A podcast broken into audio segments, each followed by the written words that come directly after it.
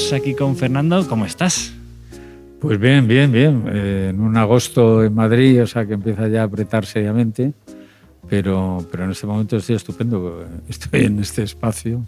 Cuéntanos, Fernando, que este- estamos en el espacio solo y tú ya Sí. lo conoces, pero quiero que, no- que cuentes a nuestros oyentes eh, cómo es eh, para ti el espacio, que te inspira. Sí, la, la verdad es que es un sitio especial. O sea, eh, he venido bastantes veces. Yo creo que he venido a todas las exposiciones que habéis hecho en los dos últimos años.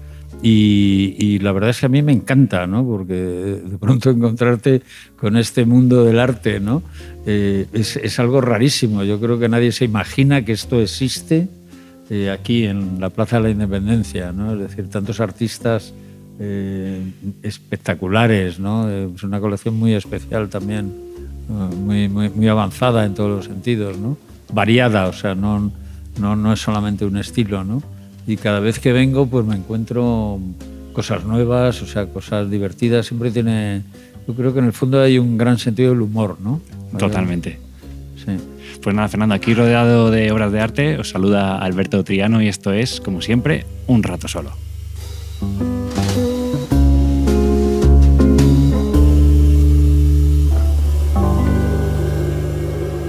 Y ahora sí, estamos con Fernando Colomo. Quizá eh, alguno, alguien, algún despistado no le conoce, pero yo voy a hacer un resumen de que tiene más de 20 películas, eh, ha trabajado en siete series, tiene un documental, ha hecho muchos cortos y, por supuesto, como buen realizador, has hecho publicidad, Fernando, ¿no?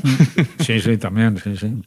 Pues antes de empezar, siempre hacemos la misma pregunta, ¿no? Y eso, la verdad que contigo me llama mucho la atención porque lo desconozco y es, ¿de dónde nace ese germen de, no sé si de contar historias o amor por el cine, ¿no? ¿Era de cuando eras pequeño? ¿Fue un poquito más tarde? ¿En qué momento de tu vida aparece? Sí, re- realmente de- yo creo que desde que era pequeño. O sea, es decir, antes del cine, eh, para mí existía el, el tebeo, el cómic, si quieres, ¿no? Pero en aquella época lo llamábamos tebeo, ¿no? Sí. Y, y de, de hecho, con 14 años me apunté a un curso por correspondencia de dibujo de historietas, que, que eran los cursos AFA, con una H por ahí entre medias y tal, Sí. que te, te iba mandando, o sea, te- cada mes te mandaban un, un capítulo, digamos, y, y- y había unos ejercicios que tú hacías, dibujabas, los mandabas Ah. y te los corregían. La tenías como un tutor, ¿no? Algo así. Sí, sí, sí. Ay, qué bonito. Y la verdad es que fue muy interesante porque aprendí sobre todo las bases de la perspectiva, del entonado. Eh, o sea, mm, so- solamente hice, me parece que como, no sé si seis o ocho capítulos de estos, eh, porque descubrí de pronto que las cartas que me dirigían a mí Sí. no eran originales. Ah, O sea, eh, so- lo- po- ponía Fernando Colomo Gómez arriba a máquina, pero de pronto en un momento dado me fijo y noto que tiene como, como otro, otra textura. Ujú. Y entonces eh, había, eran cartas que estaban hechas impresas sí. y me imagino que había de, de los muy malos, de los, de los malos, de los regulares, de los buenos y de los buenísimos, ¿no? Y a mí me ponían entre, por lo menos entre los buenos. Oh, fenomenal. Y, pero claro, aún así fue una cierta decepción, ¿no? Hmm. O sea que no, no llegué realmente a, a la parte de la historieta, pero sí me quedé, o sea, me enteré mucho de las bases del dibujo y tal, porque me interesaba mucho, eh, era un fan total de, pues, por un lado, de, de los cómics españoles, que en aquella época pues eran el, el Guerrero del Antifaz, el Cachorro, eh, bueno, Roberto Alcázar y Pedrín era un poco más antiguo, eh, eh, eh, historias del FBI, o sea, había todo eso que eran, que efectivamente eran historias, ¿no? Y yo me fijaba cómo las dibujaban, el Capitán Trueno, sobre todo, muy importante. Y incluso, por ejemplo, ya distinguía y, y sabía los distintos dibujantes por los que había pasado el Capitán Trueno y decía, pues Prado me gusta más, o Pardo me gusta más que Ambrós. Eh, y les descubrí el estilo y tal. Y con mi hermano, que tenía un año, tiene un año más que yo, eh, también era muy aficionado y los dos eh, hacíamos como pequeños dibujos. Descubríamos incluso, por ejemplo, eh, falsificaciones. No o sea, digas. sí, como, como me parece que se llamaba eh, un dibujante muy, muy importante español, eh, David Velasco, puede ser, un ilus- bueno, de, de, de- de cómic, y descubríamos que, co- que en algún momento dado había copiado a, a Flash Gordon, Anda. que Flash Gordon era mítico, Flash Sí. Gordon me encantaba, y, y entonces eh, lo que era eh, Flash Gordon cogiendo a un extraterrestre así de las solapas, tal que era peque- como pequeñito y tal, Sí. era la misma viñeta, solamente que era un- una especie de americano, un colono que, había que estaba acogido a un indio. Pero era igual. Bueno, es- esta breve lo cuento para decir que antes de aficionarme al cine, yo creo que tenía ya una cosa como visual, ¿no? De, contar historias a través de imágenes. Pero ¿qué es lo que te llamaba más la atención, Fernando, cuando viste el mundo del TVO? ¿En sí el contar con imágenes una, una historia o el, hecho en sí de contar, de transmitir algo? Eh, me fijaba mucho en la parte del dibujo. Es decir, efectivamente había una narrativa y, lo que te captaba era la historia. Mm. Es decir, porque además eran eran TVOs que continuaban. O sea, el Capitán Trueno lo comprabas todas las semanas. Claro. Porque siempre terminaba con no sé qué, luchaba contra un pulpo gigante. Ah, ¿Qué pasará? Y con David y con, y con Crispín, que era como su, su ayudante, y Goliat, que era. Sí, siempre habían tres, ¿no? Era, era una, una, cosa muy, muy copiada. O sea, había como el héroe, ¿Sí? como un aprendiz joven y luego como un veterano, una especie de Sancho Panza, que normalmente, era como Goliat, era un tipo grande y forzudo y tal, ¿no? Pero en historias del FBI, que era una historia totalmente española. Sí, qué curioso, ¿no? Los personajes se llamaban Jack, Sam y Bill. Y, lo mismo, Jack era el guapo, eh, Bill era como el más joven y tal, y, y, Sam era, era gordo también, era como el más veterano. Entonces, bueno, me, ¿Te aficionabas a eso? O sea, seguías la, la, técnica esta de, del siglo XIX, ¿no? De, publicar de la novela por capítulos, ¿no? que siempre tiene que terminar alto, era lo mismo. Exacto. Pero me, me, fijaba mucho en el dibujo y valoraba mucho el dibujo y mi, mi idea era, cuando fuera mayor, ser dibujante de, historietas. Y entonces, ¿cómo llega ese momento en el que saltas de leer cómics, incluso hacer cómic, eh, a, entrar en el mundo del cine?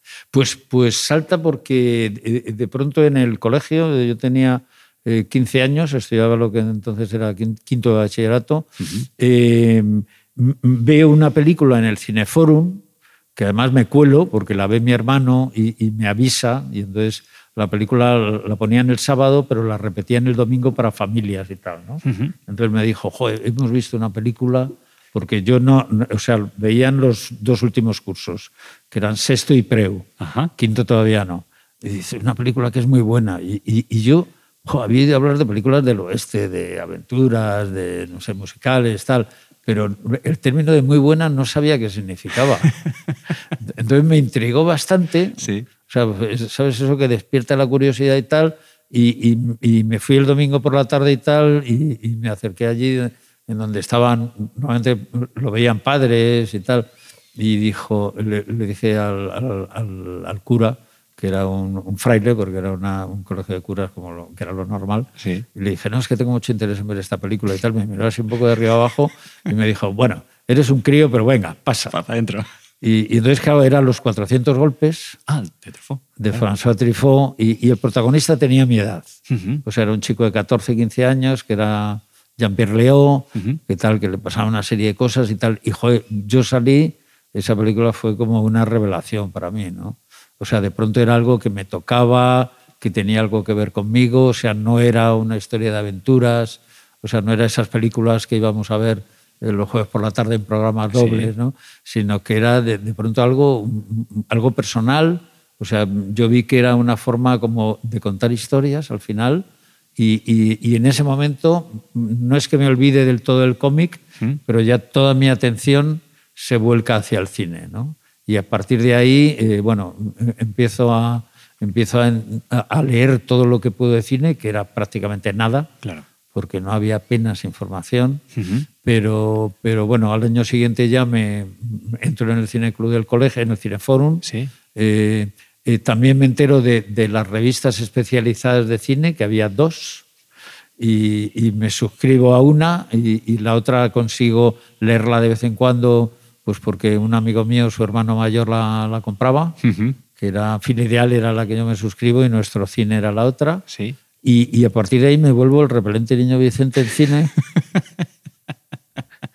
porque ya era como, ya lo sabía todo, ya tal, era como una especie de enciclopedia, eh, tal. O sea, mis amigos del colegio ya deciden no ir conmigo a, ver películas porque dicen que las películas que a mí me gustan son unos rollos. Claro, yo me iba a ver a Berman, Antonioni, que en aquella época eh, eran de las pocas películas digamos, con, con, cierto empaque que, que, pasaban la censura, porque Berman se consideraba un autor religioso, aunque no lo fuera, pero se consideraba un hombre que tenía unas preocupaciones existenciales y que eh, creía en Dios, aunque tuviera sus dudas y tal. Y Antonioni, como no, no pasaba nada en las películas de No Antonioni, problema. pues entra- entraban sin, sin, sin apenas cortes. Bueno, siempre, siempre había algún corte. Y cuando estabas viendo esas películas, había una parte de ti que decía, joder, es que esto lo quiero hacer yo. Sea, Sí, sí, no, inmediatamente. O sea, no solamente que ames el cine que te está gustando y querías saber con esas revistas Sí, que te llegaban qué películas eran, sino entiendo que tu cabeza era como, ¿cómo las hago también? Sí, ¿no? sí, Esa sí. es la pregunta, O sea, eh, eh, enseguida me entero de, de- de- Porque, claro, se hablaba del director, pero no sabías qué hacía el director, porque, claro, Claro. el director era invisible. Yo decía, bueno, pero el director, ¿dónde está? O sea, yo veo a los actores y tal. Y entonces, claro, te explican que el director es el que, como el que lo organiza todo eso. Y entonces digo, joder, pues yo quiero ser director. ¿Y cómo es el siguiente paso entonces? Pues el siguiente paso es dirigir una película, que la dirigí, o sea, al, al año siguiente, no, bueno, dos años después, o sea, esto era en quinto, cuando estoy en Preu, ya eh, con- formo una, una productora entre Pero, otro- ¿con cuántos años, Fernando, que me va a explotar la cabeza esto? die- 16, 16 para 17, Madre mía, con 16 años haces una pequeña productora para hacer tu primera película. para hacer mi primera película. Cuéntamelo, por favor. Eh, eh, entonces era. eh, pero entonces había una revista, una revista que se llamaba Primer Plano, que era como, bueno, era como una especie de fotogramas. Sí. Fotogramas también existía. Eh, pero Prim- Primer Plano tenía como un concurso de películas amateur, se llamaban, Sí. y que daban premios económicos. Entonces yo lo leo y digo, joder, pues ya está. Sea, recuerdo que eran 300 y 400 pesetas, Sí. o algo así, como el primer premio, el segundo y tal. Digo, pues ya está. Hacemos una película, lo presentamos a esto, Sí. ganamos el premio, evidentemente, y con eso hacemos la siguiente. Y, y con esta teoría consigo convencer a 10 compañeros Sí. que cada uno pone 5 duros, que era como la paga de una semana o de dos semanas, Sí. Y, y con ese dinero son 250 pesetas, que era lo que costaba un rollito de 4 minutos de 8 milímetros en blanco y negro Claro. de una película Fagebaer Ujú. con revelado incluido. Ah, mira. Y entonces rodamos la película, que era estilo Antonioni, porque en, aquel momento yo ya me había apuntado a las sesiones de la Filmoteca, que es cuando empieza la Filmoteca Nacional. Ah, mira. La Filmoteca Nacional empieza en el año 61, 62, por ahí, y 62 más bien, y, o 63 quizá, y empieza con un ciclo de Antonioni. Entonces yo me tragué toda la obra de Antonioni con 16 añitos Sí. Hijo, estaba fascinado aquello que ahora- luego he visto alguna y eran, bueno, eran, son como insufribles, insufribles, ¿no? Aunque tiene, tiene su historia también. Claro, pero entiendo que en ese momento que estás descubriendo el cine, todo lo que te llega lo absorbes, ¿no? Y te empapas, lo disfrutas Sí. y lo incorporas en tu creación. ¿no? Sí, sí. De, de hecho, fíjate, en el, para, para poder ser socio de la Filmoteca Nacional, porque no, no podías entrar con una entrada, porque traían películas eh, que aquí no había censura. Ajá. Eh, las ponían, las ponían pues aquí muy cerca, en la puerta de Alcalá. Sí. En el, en el no, no sé si sigue existiendo el, el Instituto Nacional de Industria, tenía un salón de actos, el INI, y aquí veníamos. Claro, veníamos venía yo con otro amigo mío, que, que era el protagonista de mi película, veníamos los Sí. dos. Teníamos 16 años y tuvimos que mentir y decir que teníamos 18. Claro, para poder entrar. Íbamos con traje, con corbatita y tal, y bueno. Como esta película debajo del brazo, ¿no? Por si algún día. Sí, la, la película que tardó, ta- tardamos bastante en hacerla porque rodábamos solamente los domingos. Ah, claro, que el- resto había que ir a Claro, la que era el día libre y hacíamos solamente un plano al día. Bueno, para no estresarse, ¿no? Para no estresarse y sobre todo para disfrutarlo. Claro. claro, era- eh, habíamos encontrado una cosa que llenaba un poco nuestras vidas, ¿no? Entonces, eh, er- era una cámara que, que- que tenía el padre de uno de, de uno de los, de Tito Targueta, mi amigo Tito, eh, tenía una, una cámara que, que de 8 milímetros que, que el motor era de cuerda Ajá. y duraba 15 segundos. Entonces tú le dabas la cuerda, era como Sí. un muelle, y, y te- y ensayabas el plano, lo ensayábamos muchas veces y lo cronometrábamos Sí. para que durara esos 15 segundos. Claro, claro, claro. Y, y como tampoco sabíamos lo que era el montaje, claro, íbamos rodando por orden. Entonces, Ya estabais montando. en- sí, te- terminaba en un sitio y se quedaba quieto porque a la semana siguiente arrancábamos desde ese mismo sitio, normalmente desde otro ángulo, para que el corte no se notara tanto. Y- y bueno, lo curioso es que la película tenía en medio un descanso, porque como era de, sabes que el 8 milímetros antiguo era la película de 16, Sí. que, que, que la partían por la mitad. Ajá. O sea, tú rodabas un, un rollito de 16 vuelta y vuelta Sí. y luego en el laboratorio lo cortaban por la mitad y lo empalmaban. Ah, no sabía. Sí, esto fue antes de que apareciera el Super 8. Ah, vale. El Super 8 era el mismo ancho, pero ya tenía un diseño específico. Ya, digamos, la, la- la ventanilla de arrastre ¿Mm? era más pequeñita y, por lo tanto, el, el espacio para la imagen era mayor. Ah. Pero, pero el 8 tenía, tenía este encanto, con lo cual, cuando la proyectábamos, eh, claro, eh, coincidía como el final con el principio, ¿no? Y Claro. tenía, tenía como unos segundos de, de descanso. Y ahí ya hacíais el corte y, lo- y poníais la otra parte, ¿no? De... Bueno, iba solo, se Ah. esperaba, esta- estaba empalmada una detrás de la otra. Ujú. Y, y, bueno, nada, o sea, proyecciones hubo pocas, hubo una en el, en el propio colegio Ujú. y alguna que hicimos de, al principio de control, que fue el momento más emocionante de mi vida. O sea, el ver la película proyectada. O sea, simplemente ver que había salido lo que habíamos rodado. O sea, eso fue algo milagroso. Eso es el típico recuerdo que, que siempre tienes ahí, ¿no? De, de- de hecho, eh, fuimos a recogerlo, mi amigo Esteban García Alveda y yo, el actor, y, y fuimos a, recuerdo que fuimos a la tienda, nos lo dieron, tardó meses, porque iba a Alemania a que lo revelaran y volvía y tal, y, y entonces en la calle empezamos a sacar la película y vimos que estaba grabado. Y dije, está, está, está. Lo está". tenemos. Y fuimos corriendo a casa de un amigo que su padre tenía un proyector y lo pusimos allí y aquello fue lo, lo que te digo, una, una emoción, una cosa brutal. Y esa primera peli fue, entiendo, la primera de muchas de, de- en Super 8, o sea, en 8 milímetros, o luego ya disteis el salto, no sé si ganasteis el concurso. Fui, bu- bueno, eh, la mía realmente no se terminó Ajá, eh, porque era, era solamente eso, tenía que haber rolla- rodado otro rollo más. sí. Pero bueno, ahí hubo, hubo un lío y tal que yo ya realmente que no sabía cómo seguir aquello. Y entonces dimos paso al siguiente de la cooperativa, ¿no? Que empezó a rodar otra que tampoco se terminó y nunca las presentamos a ningún concurso.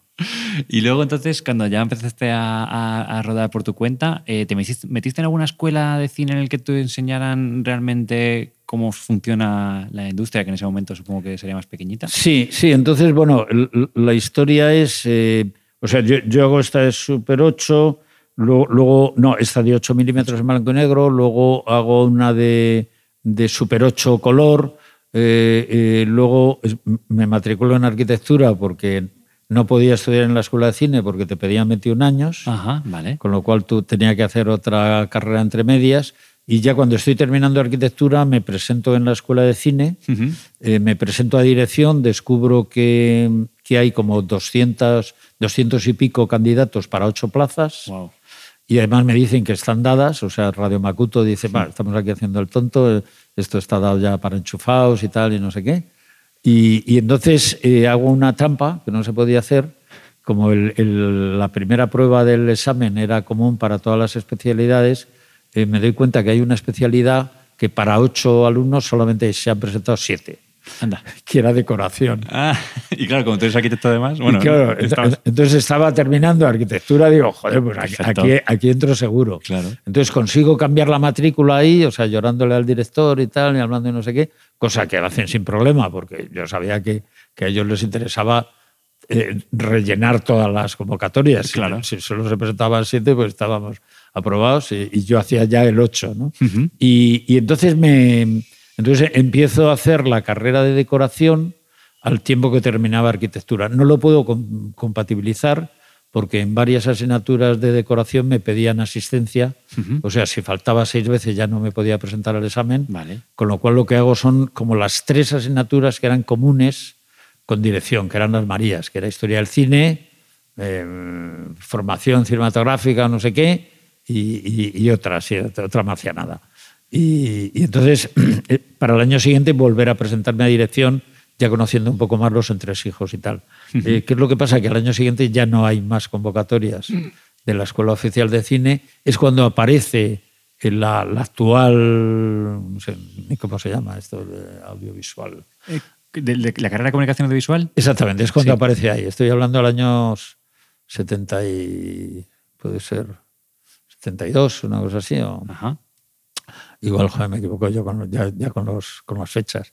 Y, y entonces, bueno, eh, me quedo que, que no, que no puedo continuar esto. Termino la carrera de arquitectura, Sí. empiezo a trabajar como arquitecto y en un momento dado que veo que no sé cómo volver al cine, porque Sí. claro, había perdido los contactos y tal, y, y la arquitectura, aunque me gustaba, eh, la profesión para un chico de mi edad, pues era terrible. O sea, era- te, salían, te salían algunos proyectillos, pero muy malos y, muy, y chapuzas y tal. Y, y no, no era lo que, lo que yo había soñado estudiando arquitectura, ¿no? O sea, no, no fue ninguna tentación el abandonarla.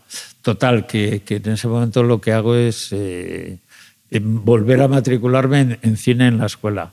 ¿Vuelves otra vez? A O la- sea, me, presen- me presento y digo, mire, yo tengo aprobado el ingreso en decoración y estas tres asignaturas. Ujú. Y entonces quería, quería volver a presentarme.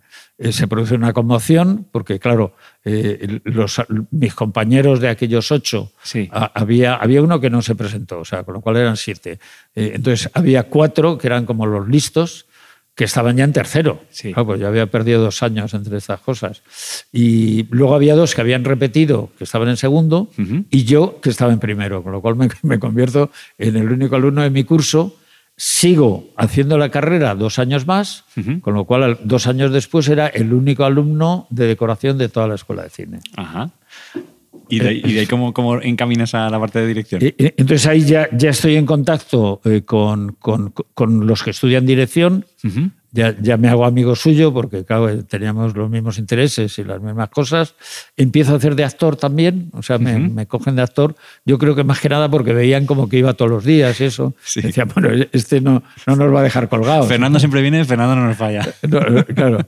Y, y entonces, bueno, ya, ya empiezo a, a ver cómo, al meterte de actor, veías cómo rodaban y tal. Hombre, como decorador también. O sea, y entonces em- empiezo a aprender la mecánica de rodaje. Y ahí ya, con la carrera terminada, que ya ganaba algo de dinero, no Sí. mucho, pero lo suficiente para poder autoproducirme eh, cortometrajes. Entonces ruedo tres cortometrajes hasta, hasta, hasta hacer mi primera película. Ahí quería entrar, Fernando. O sea, tú cuando sales de, de la escuela de cine, tienes la sensación de, oye, esto es una profesión y yo me puedo dedicar a ella, porque tengo como esa sensación ahora cuando hablo con los chavales más jóvenes de sales de la ECAM y estás como perdido en el sentido de, ¿y ahora cómo, no? Como, o sea, este, este mundo del cine, como lo entendemos como cine, ¿cómo entro yo ahí, no? Y no sé si Sí. en tu momento viste claramente que podías trabajar de Pues fíjate, yo, yo creo que tuve la suerte, es decir, que, que no tuvieron otros compañeros míos que hicieron dirección, que, que consiguieron aprobar en dirección, Mm. que, que, que, yo sabía que no tenía ninguna posibilidad de que me contratara un productor. Ajá, O sea, porque no tenía el título. claro. Entonces, compañeros míos sí que esperaban, tenían la esperanza de que les pasara lo que a Saura o lo que a Basilio Martín Patino o lo que a Summers, que todos eran, habían estudiado en la Escuela Oficial de Cine y luego aparecía por ahí un productor que les producía su primera película y ya iniciaban una carrera más o menos, eh, en algunos casos de, de más éxito, en otros casos de menos, pero, pero se convertían en profesionales. Yo sabía que no tenía ninguna posibilidad, con lo cual eh, mis esfuerzos siempre iban encaminados a la autoproducción. Ujú. O sea, empiezo haciendo cortos, Sí, con lo cual aprendo no solamente de dirección, sino aprendo más de producción, claro. de, de- de- del laboratorio, de cómo hay que, con quién hay que tratar, a quién hay que llamar, lo que cuestan las cosas, la forma de abaratar y tal, al mismo tiempo que estoy aprendiendo a contar historias, claro, o sea, me interesa esta historia y tal. Eh, descubro, por ejemplo, que, que, que mis historias se condicionan por la producción. O sea, descubro que es tan complicado ser director y productor que tienes que hacer cosas muy sencillas para poder compaginarlo. Claro. Entonces, todos mis cortos transcurrían en un decorado porque simplemente el transportarte de decorado ya era un descalabro total. Sí, sí, sí, sí. Entonces me pre- preparaba todo tal, era como grandes esfuerzos hasta, hasta llegar, subir la cámara físicamente, que la teníamos que subir pues, a, un, a, un quinto, a un cuarto piso sin ascensor o algo así, como fue mi primer corto, ¿no? Y tal. Y, y- y entonces, pero luego una vez que estás ahí, pues ya sabes que tienes tres días también. Y, y bueno, la verdad es que es- era, era un curso perfecto, porque era como dar todas las, todas las asignaturas, todas las especialidades de la escuela de cine. O sea, hacías guion, hacías dirección, hacías a veces interpretación, producción, por supuesto, casi montaje y, y de todo, y sonido. O sea, es decir, eh, aprendías de todo, ¿no? ¿Y ese equipo de rodaje, Fernando, de dónde salía? ¿También de la escuela o eran Sí. amigos como en, en la escuela que, de que eran- no se dedicaban a esto? O sea, Eh, eh, eran eh, todos de era gente de la escuela. Por ejemplo, eh, en, ese equipo estaba Javier Aguirre Sarobe, que hoy en día es un director de fotografía mundial. Sí. O sea, que hace, pues no sé, películas americanas y tal. Entonces Javi era, era como uno de los, de los listos de, de, de- de cámara, ¿no? Sí. Entonces yo enseguida me hago amigo de Javi y, y antes rodamos una película en 16 juntos y luego ya rodamos, empezamos a rodar los cortos, ¿no? Igual, o sea, buscaba gente de producción que también eran los que estudiaban producción allí, incluso actores, eh, actores también, o sea, es decir, no de la escuela, pero ya te empiezas un poco a mover por el mundillo. Y entonces, pues recuerdo mi primer corto lo protagonizó Paco Algora, Ujú. que, que- que ahora ya, que, luego fue un actor estupendo, extraordinario y tal, y ahora eh, falleció hace, hace poco, hace unos años. Y entonces, eh, eh, bueno, ya, ya, ya entras directamente en todo. O sea, es como, o sea, para mí era como hacer un largo, Ujú. pero, pero en pequeñito, ¿no?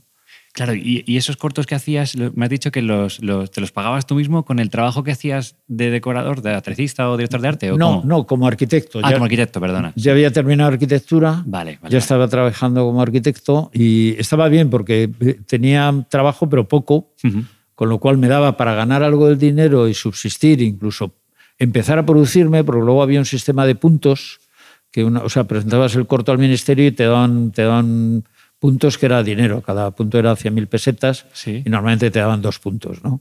Eh, Luego había los, los que hacían documentales que a mí me parecían horrorosos, pero que estaban políticamente muy bien relacionados, que a lo mejor les daban seis. Y si gastaban menos dinero, a lo mejor que Pues, vosotros. Esos ganaban muchísimo dinero. Les salía más rentable. Joder, bueno, bueno, eso había, había no, no quiero decir nombres, pero había, había auténticos piratas a ellos. O sea que, Que hacían el documental más por, la- por el dinero que por la, la historia que querían contar. totalmente. ¿no? Sí. Primero, no contaban ninguna historia, porque eran documentales eh, totalmente de documentales. O sea, es decir, eh, a veces pues de pronto te decían el, el Bosco. Te voy a hacer un documental sobre el Bosco. Sí. Entonces, eso lo hacía porque había encontrado un libro del Bosco y, y lo fotografiaba directamente. Se notaba además el.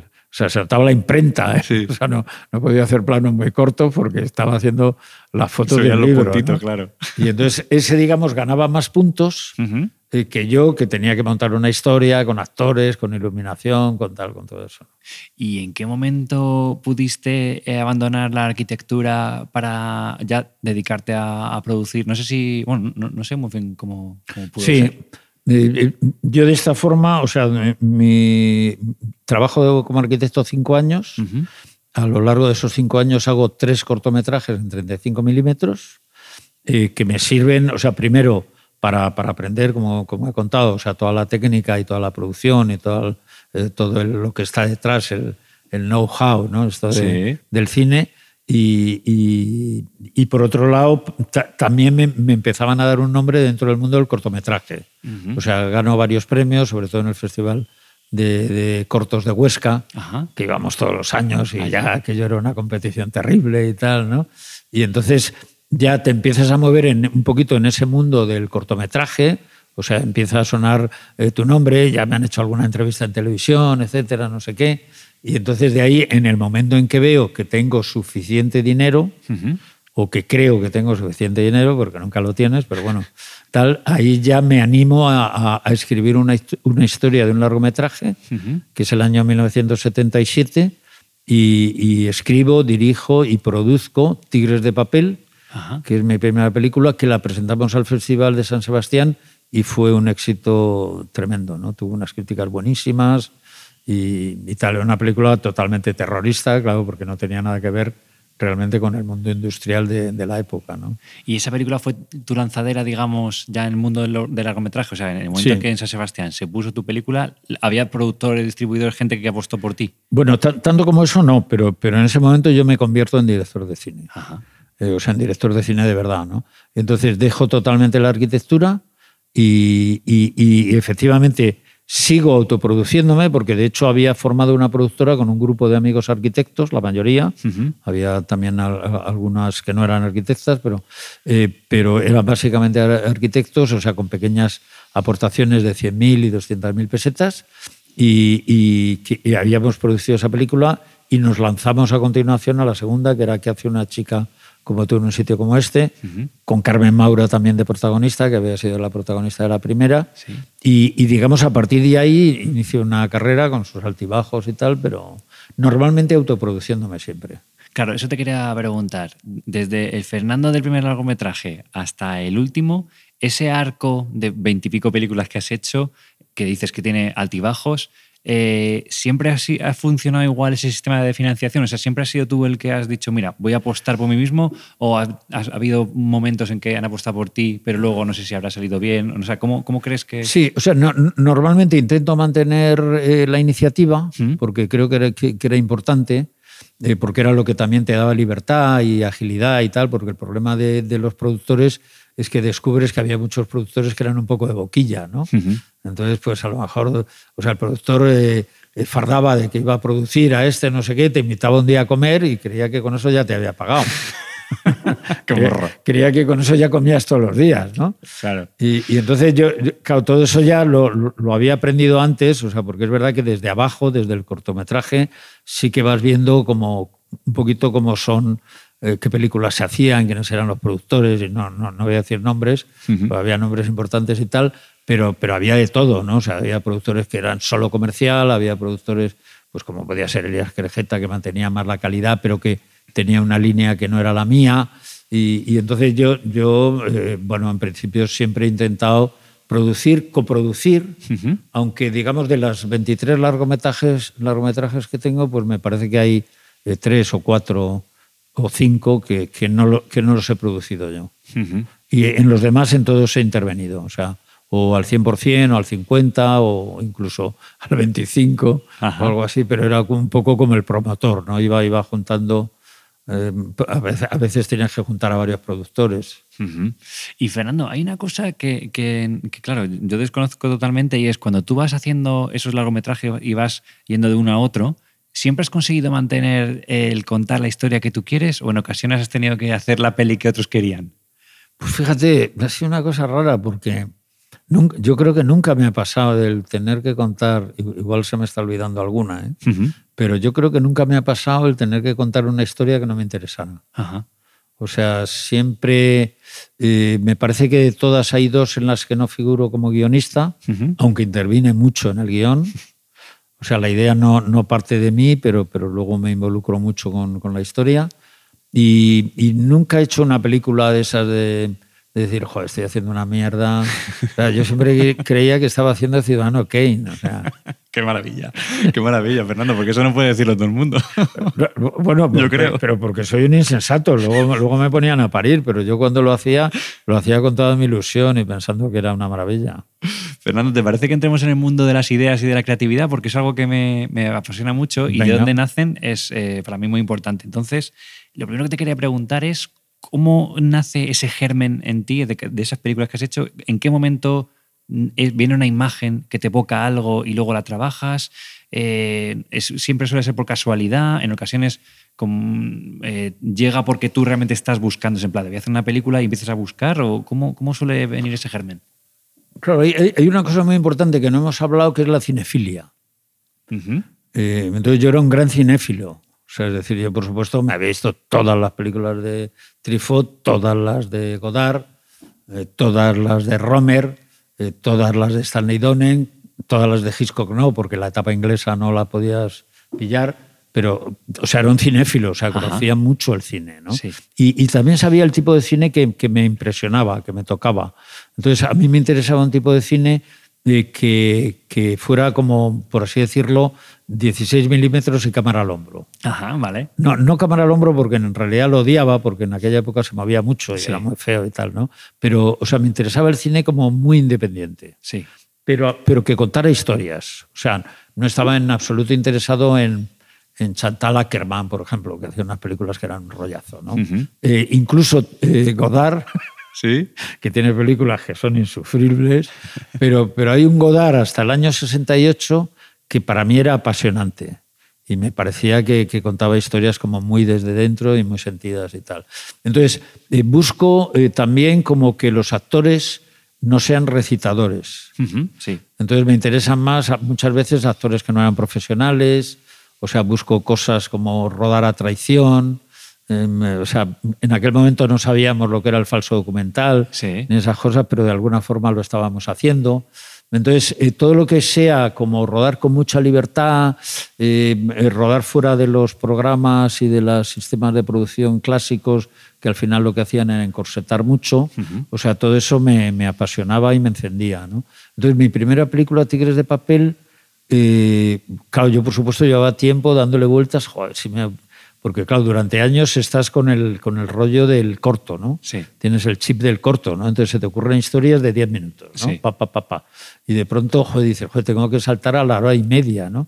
Y, por ejemplo, el, el Tigres de Papel, la idea me viene en un sueño. Anda. O sea, me ha pasado solo dos veces, ¿eh? con el primer corto, Sí. en 35, y con el primer largo, que estaba basada en experiencias mías. Pero de pronto por la noche lo veo como una película. O sea, me doy cuenta que eso se puede transformar en una película. Y, y tomo una referencia, en el caso concreto de Tigres de Papel, que era una película de Berman, que era Escenas de un matrimonio que ahora, por ejemplo, hay esta película que ha hecho este director eh, Noah, este director americano, ahora no me acuerdo el nombre, que se llama Escenas de un matrimonio, Ajá, sí. y, y que está también inspirada en, en- en lo, de, en lo de Berman. Entonces, lo- que, lo que a mí me llama la atención es poder hacer una película que, pues, claro, yo, yo ya sé, ya sé lo complicado que es, que es rodar una escena, o sea, sé- sé- o sea no- ya, ya no, no soy virgen en eso, ¿no? O sea, es decir, sé que si se me ocurre una historia de, de ciencia ficción, no, la puedo, no me puedo autoproducir. Sí. Entonces, ¿qué es lo que tengo que hacer para autoproducirme? Pues historias que sean personajes que pueda rodar en casas, en mi casa o en la casa de un amigo o algo así, ¿no? Entonces, eh, Escenas de un matrimonio era una película hablada fundamentalmente. Era gente que estaba sentada y hablaban y discutían entre ellos, ¿no? Sí. Es decir, eh, sobre todo era, pues, era una película muy autobiográfica de, de Berman, eh, ya no me acuerdo con cuál de sus cinco esposas, que era como Barba Azul, eh, eh, discusiones que tenían y tal. ¿no? Entonces, de, de pronto me di cuenta que se puede hacer una película muy barata en que la tensión sea creada por los diálogos Sí.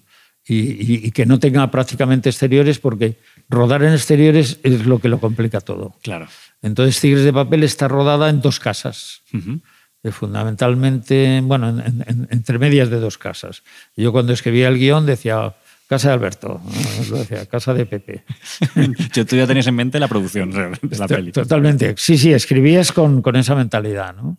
Incluso pensando, bueno, por supuesto escribía pensando en Carmen Maura, en los actores y tal, y de, de forma que, que en el momento de rodar ya todo está muy adaptado, o sea, el guion está muy, muy adaptado, ¿no? Ajá. Ahora mismo escribes un guion y entonces empieza a pasar por manos de departamentos y tal, y empieza, joder, empieza a aparecer gente, no sé qué, de arte, de, de no sé qué, tal, de desarrollo, eh, y, y todo el mundo opina y todo el mundo habla, pero el guion de Tigres de Papel yo lo escribí una vez nada más, Ujú. además estaba escrita con diferentes máquinas de escribir, porque yo no, no tenía máquina de escribir, ni, ni sabía escribir a máquina, entonces yo escribía lápiz Ah. y luego buscaba pues alguna amiga normalmente, pero las chicas parece que escribían más a máquina, aquella cosa un poco machista de las secretarias y tal, Sí. pero conseguí como que entre tres o cuatro mes Dicen tu me, ter- me terminaba el guion. o Pasar limpio. te- te- tenía el guion, tenía distinto tipo de letra, de, de formato, cambiaba. Qué bueno. Y, y- y de ahí, claro, la, la duda que me surge es, em, cuando te vienen esas ideas, por ejemplo, en este caso fue en, un- en un sueño, eh, es una idea, a ver, ¿cómo explico esto? O sea, ¿tú tienes un interés en contar algo que, que sale de ti para, tra- para transmitirlo a la sociedad? ¿O es como, yo puedo, me viene una idea de un robo de un banco y también me vale o tiene que ser algo... No, no, no, no, no, no era algo efectivamente que yo tenía que sentir. O sea, por eso te comento que tanto el primer corto como el primer largo Hmm. eran bastante autobiográficos. Sí. Lu- Luego, a lo largo de mi vida, he hecho varias películas muy autobiográficas, ¿no? Pero, pero en este caso era absolutamente necesario, ¿no? Porque era, o sea, yo por un lado necesitaba tener un material que, que me conmoviera mucho, o sea, que me tocara mucho para poder movilizar toda esa enorme esfuerzo que yo sabía que iba a suponer levantar una película, ¿no? Entonces, no, claro, no me valía como, se me ha ocurrido una del banco. No, pues al día siguiente dice, no, pues en vez de la del banco voy a hacer otra que sea, que hay un helicóptero, que no sé qué. ¿No? Y, y una vez que tienes esa imagen, eh, ¿construyes hacia, de esa imagen hacia adelante, hacia atrás, o empiezas por el principio de, de la idea? Eh, co- como estaba basado en hechos que me habían pasado a mí, ¿Mm? eh, tenía claramente los personajes, el arranque, y como, o sea, como pensado, imaginado, eh, desde luego como mínimo el primer acto. Y, Ah, y luego realmente el trabajo era como desarrollar eso para, para conseguir darle un, un núcleo y un, desarrollo, un desarrollo y una conclusión. ¿no? Ajá, vale. ¿Y, y eres disciplinado, Fernando, con eso? Quiero decir. O sea, una vez que tienes esa idea, es a partir de ahora todos los días me voy a poner hasta que salga el guion o no. No, no, era, era- yo era súper disciplinado porque era la única forma de poder sacar esto adelante. ¿no? De hecho, lo que hice fue, porque, porque fíjate, yo empecé a escribir el guion en un tablero de dibujo. Ujú, claro. Pues, claro, estaba acostumbrado a proyectar, ¿no? Sí. Y tenía allí mi tablero y tal, y recuerdo que empecé y, y tenía con, con lo que llamamos paralés. el, el para- el paralés, que nosotros lo llamamos paralelín, Ah, para el link. ¿no? el paralelín, que luego se llamó paralés, efectivamente iba trazando líneas Sí. y a secuencia uno y lo escribía a lápiz Ujú. en papel de, de croquis, Sí, este, que, que era sí, fácil conozco. borrar y tal, ¿no? Y entonces lo, lo iba escribiendo así. Y de ahí ya llegó un momento en que me di cuenta que me tenía que aislar y me tenía que olvidar del paralelín.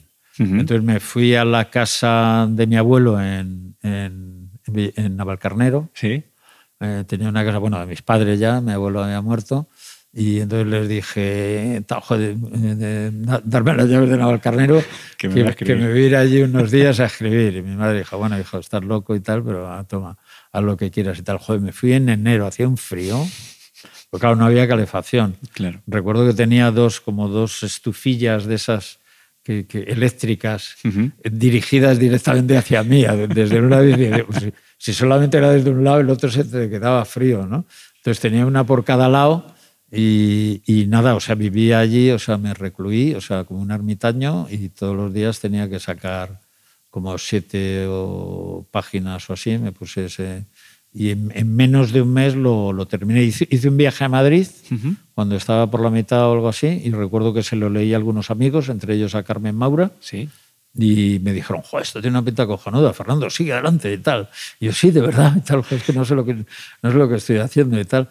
Y, y nada, me vine con todos mis folios eh, escritos a mano y luego conseguí que esto que me lo fueran pasando. Ujú. Eh, y a partir de ahí empecé, empecé, a, mover el, empecé a mover el proyecto. Lo, lo que hacía era que, eh, em- em- bueno, o sea, me cogí el listín de arquitectos y, y iba llamando, porque claro, lo- los de mi profesión no tenían un duro, ¿no? Sí. Entonces llamé a arquitectos que tenían un poco más de nombre y tal. Entonces, eh, pues con la excusa de quién les llama, un compañero y tal, ¿no? Que quería hablar.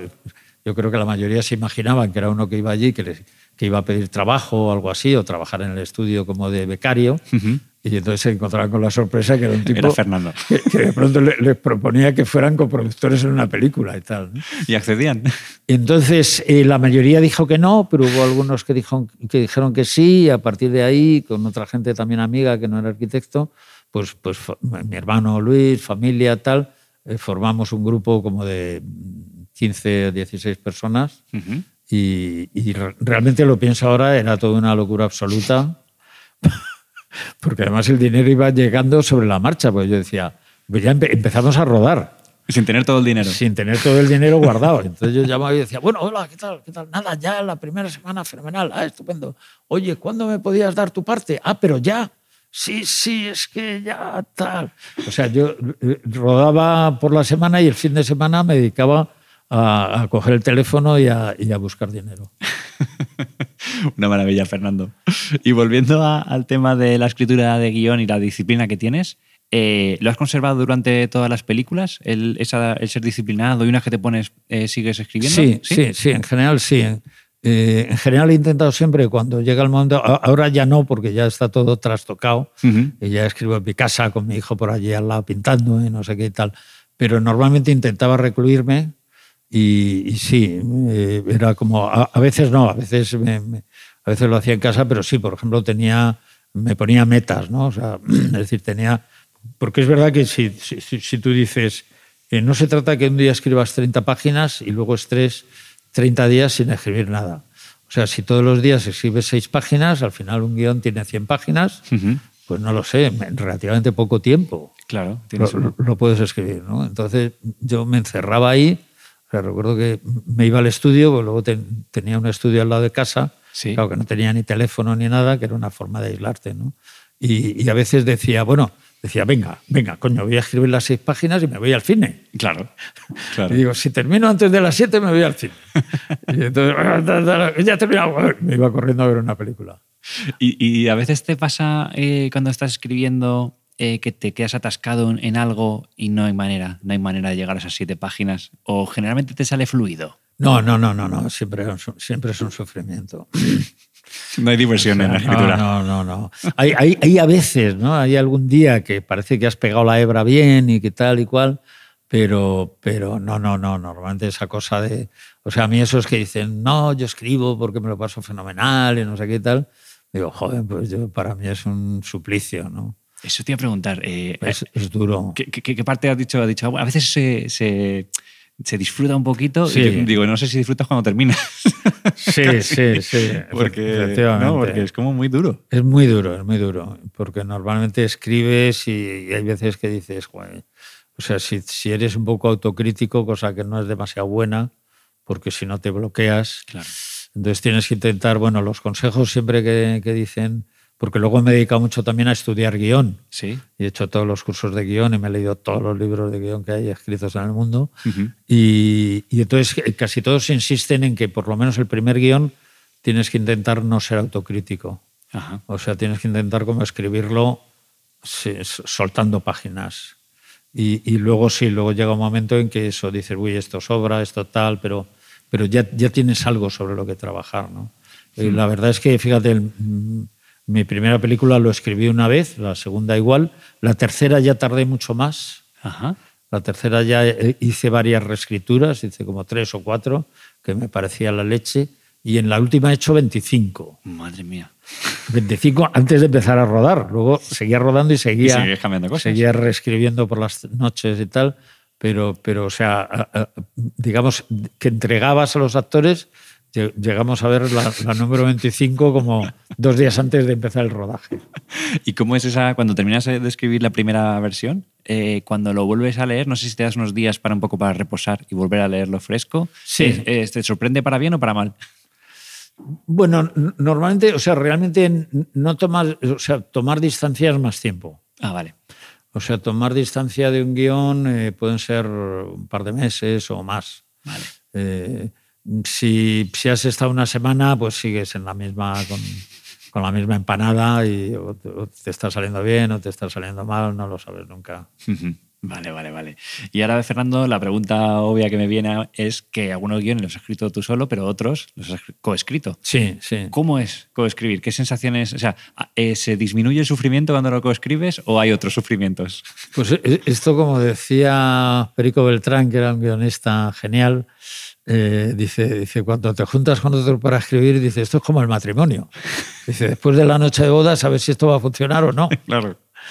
Y entonces, eh, es verdad que, que, hay veces, eh, normalmente, normalmente funciona. O sea, normalmente la verdad es de gran ayuda tener a alguien.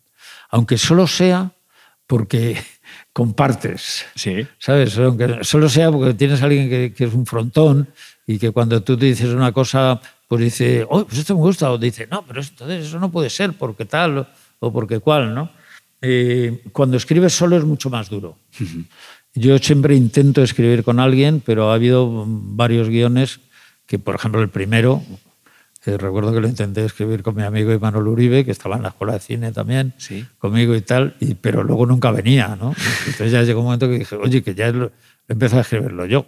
Dice, bueno, pues luego me lo pasas si acaso tal. Pero sí, siempre, yo siempre intentaba escribir con alguien, ¿no? Porque nunca me consideré guionista, sobre todo al principio. O sea, yo si hubiera encontrado a alguien que escribiera los guiones, jamás me habría atrevido a, a, coger un lápiz. O sea, es decir, yo me sentía más fuerte como con la cámara y, y con los actores y tal, pero joder, lo de escribir es durísimo, ¿no? Claro. Pero, pero claro, llega un momento en que te das cuenta que, que, que, que el director es, estás dirigiendo o sea, realmente cuando estás escribiendo, claro, estás iniciando, o sea, son distintos procesos por lo que pasa, digamos, la, misma, la misma historia, Claro. que se va transformando. Claro, primero tiene forma ahí en el, en el, en el papel, luego en, en el momento en que lo empiezan a ver los actores, claro, los actores opinan, empiezan a atar, tú te das cuenta lo que funciona y lo que no funciona, según como lo diga el actor, entonces a partir de ya vas cambiando. ¿no? Y quería entrar ahora que mencionas a los actores eh, en algo que a mí me apasiona. Me apasiona verlo, pero no, me, me disgusta mucho hacerlo porque me parece muy difícil y es el tema de los diálogos. ¿Cómo lo llevan los diálogos, Fernando? Los diálogos para mí no es lo que más me preocupa. Ajá. O sea, creo que o sea, lo más difícil es encontrar los personajes. Eh, si te equivocas en los personajes, todo va a ir mal. Y, y normalmente el consejo que yo doy es como que los personajes te inspires en personajes reales. Ajá. Ah, vale. De alguna forma también, claro, todos los personajes eres tú. Sí. Porque, claro, te, te tienes que poner, o sea, cuando, cuando escribes, o sea, es- escribir se parece mucho a interpretar también. Hmm. O sea, de pronto tienes una cosa y empiezas como a soltar cosas y, claro, te pones en, en- en los zapatos del, del- del protagonista, del personaje o del, o del antagonista y dices, joder, si, si me dicen esto, ¿yo qué diría? Eh, sí. Yo que estoy aquí, que me pasa esto, que conozco esto otro, que sé tal. Y entonces no, no, es, lo, no es lo más difícil, no, no lo sé, para mí lo más difícil es en general la idea, la, idea general, o sea, la idea global y, y los personajes. Los personajes es lo primero de todo. Si tienes personajes, les puedes meter en una historia. Y tú, claro, cuando ya tienes claros esos personajes, tienes muy claro qué dirían y qué no dirían. Y, y hay esto de el tema del subtexto, ¿no? De qué, lo que dicen y lo que piensan y Sí. en esas palabras. ¿Tú suele- te gusta ser, no, no digo explícito, pero más como más directo con esos diálogos? ¿O te gusta jugar esa lo que no se dice? Hombre, lo, lo ideal es que lo que dicen eh, no es lo que piensan. Claro. O sea, esta es una de las normas que te dan en todos los cursos de guionistas, ¿no? Ujú. Que para que, para que unos diálogos sean interesantes, eh, tienes que descubrir el subtexto que tienen, ¿no? Ujú. Y, y eso es lo bonito, evidentemente. Pero, pero muchas veces eh, caes en el, o en el error o en el vicio de informar, de dar mucha información verbal. Ujú. Porque hay veces que, que no te sale otra cosa y sueltas ahí como, como toda la información de, no, yo es que tal, estu- o sea, estuve unos años aquí, pero luego me fui a Alemania y luego mi padre no sé qué y luego tal. Y, al final dices, bueno, ¿esto para qué vale? O sea, Pues Fernando, quería eh, avanzar un poquito más y, antes hablábamos de cuando el guion pasa a la siguiente fase, ¿no? ya se lo das a los actores y ya empieza a evolucionar. Eh, antes de entrar a la preproducción, eh, y bueno, ya hemos hablado antes un poquito cuando salías de la cama, hacías tus primeros cortos, ¿cómo, es, cómo formas ese, ese equipo? En el sentido de, ¿para ti es más importante que haya un buen feeling con las personas que van a trabajar contigo o buscas siempre el talento y lo intentas aunar? O sea, ¿cómo funciona tu familia que vas, has ido creando? Claro, no- normalmente, claro, eh, tú piensas, me pasa una cosa, es muy normal que cuando estás escribiendo pienses en los actores, que también es una cosa que los libros de guion dicen que no debes hacer nunca, porque luego casi nunca los consigues, ¿no? Eso también es verdad que pasa más en América, ¿no? En, España es más factible todo, ¿no? Para, para bien y para mal. Y entonces yo no- normalmente ya tengo a los actores en, un, po- un poco en mente. Luego es verdad que, que de pronto llegas y cambias y, y- y es drama, ¿eh? Sí, porque Es- tú ya es- todo lo que te has imaginado se rompe. Te has imaginado toda la película con un tipo y cuando habla es como habla ese y de pronto lo tiene que hacer otro, pero muchas veces es muy bueno. O sea, a mí me ha pasado de cambiar el protagonista y estar como po- por circunstancias, o sea, que fue imposible que lo hiciera quien yo había pensado y tal, y de pronto eso de decir, bueno, tengo que hacer la película, pues ya he dicho que voy a hacerla, pero como que te- me echaba para atrás. Sí. Y luego llega un momento en que lo superas y este nuevo actor, o sea, luego lo hace y dices, joder, menos mal que lo ha hecho este, Sí. porque, porque le ha dado otra cosa que yo no me imaginaba y, y le ha dado, ¿no? Realmente el cine e- es un arte muy colectivo. Ujú. Es verdad que hay que el director o, o el productor, o sea, porque en América, por ejemplo, los productores son más creativos, ¿no? Si tú ves películas como Cautivos del Mal de Minelli, eh, el, el- el productor parece. eh, yo creía que era el director, porque todo el rato hablaba de mi película, mis personajes, no sé qué, ¿no? Sí. O sea, siempre ahí hay un creador, también puede ser el guionista, pero, pero luego interviene, claro, gente muy distinta, ¿no? Sin los actores es imposible plantear la película, ¿no? Claro. La, la puedes plantear sin operador y sin y, y casi sin sonidista o sin O sea, todo eso lo puedes hacer tú, a lo mejor, ¿no? Pero, bueno, de actor también. Bueno, en tu caso además que te pones delante de la cámara muy fácil. Claro, porque últimamente he tenido una experiencia con esto del coronavirus que, he hecho bueno, una cosa que, era, que se puso en televisión española, se llamaba Diarios del Coronavirus, que yo hacía solo de actor, ¿no? Pero claro, de, pronto estaba solo en casa y me tenía que grabar yo. Sí. Entonces yo, Hacías todo. yo colocaba la cámara, tenía que poner un palo ahí para ver la referencia y tal. O sea, te, das cuenta que al final es verdad que, que puedes llegar a hacer una película. Tú solo. Tú solo, ¿no? Pero, pero es un arte colectivo. Hmm. Es un arte colectivo y, y es muy bonito cuando, cuando todos van eh, sumando. ¿Y eso que te imaginas con los actores te pasa con el equipo técnico? Es decir, quiero trabajar con este director de fotografía, quiero trabajar con fulanita de arte, quiero trabajar con no sé quién, o no tanto, o sea, con los actores como ese amor que dices, me imagino a esta persona, ¿en la parte técnica eres más flexible? Sí, soy, sí, soy más flexible porque sé que, que, o sea, por ejemplo, la importancia que tiene un actor eh, nunca se puede comparar con la que tiene un director de fotografía, a pesar de que los directores de fotografía sean fundamentales y se monten un rollo y sean poderosísimos algunos, ¿no? Sí. Pero tú realmente, o sea, es lo que te cuento, tú coges un actor, le pones ahí, le plantas una cámara enfrente y si eso funciona, pues da un poco igual que la luz le dé por este lado que le dé por el otro, ¿no? Eh, sin embargo, si está muy bien fotografiado, pero el actor no te dice nada, es que eso no va a ningún lado, ¿no? Entonces, hombre, también te, te, siempre sí hay con el, con el director de fotografía haces mucho tándem. Pero claro, porque necesitas a alguien como que, que te apoye, ¿no? Y que, porque también, claro, el director de fotografía, cada vez menos, porque cada vez van perdiendo eh, protagonismo por, por el tema del vídeo, ¿no? Es que, claro, hay que tener en cuenta que antes la película nadie la veía. Claro. Solamente estaba en la cabeza del director de fotografía. O sea, tú de pronto podías decir, rueda aquí, el otro decía, no, porque sale negro. Y decía, ah, lo que diga. ¿Por qué? Dice, mido, es que aquí la luz, no sé qué. Entonces, ah, ya no podías decir nada, ¿no? Pero claro, hoy en día lo ves, tú lo ves y de pronto dices, a mí me gusta así. Y el director de fotos te dice, es que Fernando, eh, eh, no. el director de foto, el pobre, se puede ir, pero le das tú al botón. Claro. ¿Y cómo es esa relación? Porque a mí, por ejemplo, sí que me afecta, y me gustaría saber qué opinas tú, de que, claro, tú em, cuando haces una peli la visualizas también en esa imagen y tienes pues X directores de fotografía para elegir, ¿Y no te afecta el que sea diferente en función de, de quién coja la cámara, de, de quién ilumine? Sí, sí. Sí, hombre, siempre, claro, siempre puede variar porque el, director de fotografía también te opina del cuadro hmm. y te puede... Yo, de todas formas, como, como empecé solo de alguna forma, hmm. y estamos en el espacio solo además, eh, pues claro, me, me, acostumbraba como a, como a hacerlo todo un poquito yo, ¿no? Sí. Pero, pero claro, de pronto es muy bonito que llegue un, director de fotografía y tal, tú le cuentas la historia y te dice, oye, ¿y si ponemos la cámara aquí más baja y tal? Y dice, coño, uy, no se me había ocurrido. Ah, es verdad, guau, qué guay queda, ¿no? Claro. O sea, que, que, que, te van aportando, ¿no? O sea, la maravilla para, para el director es que todo el mundo está con, con, tu tren eléctrico. O sea, con el tren que tú has pensado y todos te van diciendo, mira, aquí te pongo un vagón que es más así, ¿te gusta o no? Sí, me gusta, tal. Entonces, claro, es, es, algo brutal, ¿no? Porque todo el mundo está siguiéndote el juego. Sí, sí, sí. Está, claro, es, es lo, más, lo, más, bonito, ¿no? Intentar que todo el equipo esté a favor de la película, entienda lo que tienes en la cabeza y quiera darte más para que tu película salga todavía mejor de lo que tú esperabas. Claro, claro. Sí, eso, es súper bonito.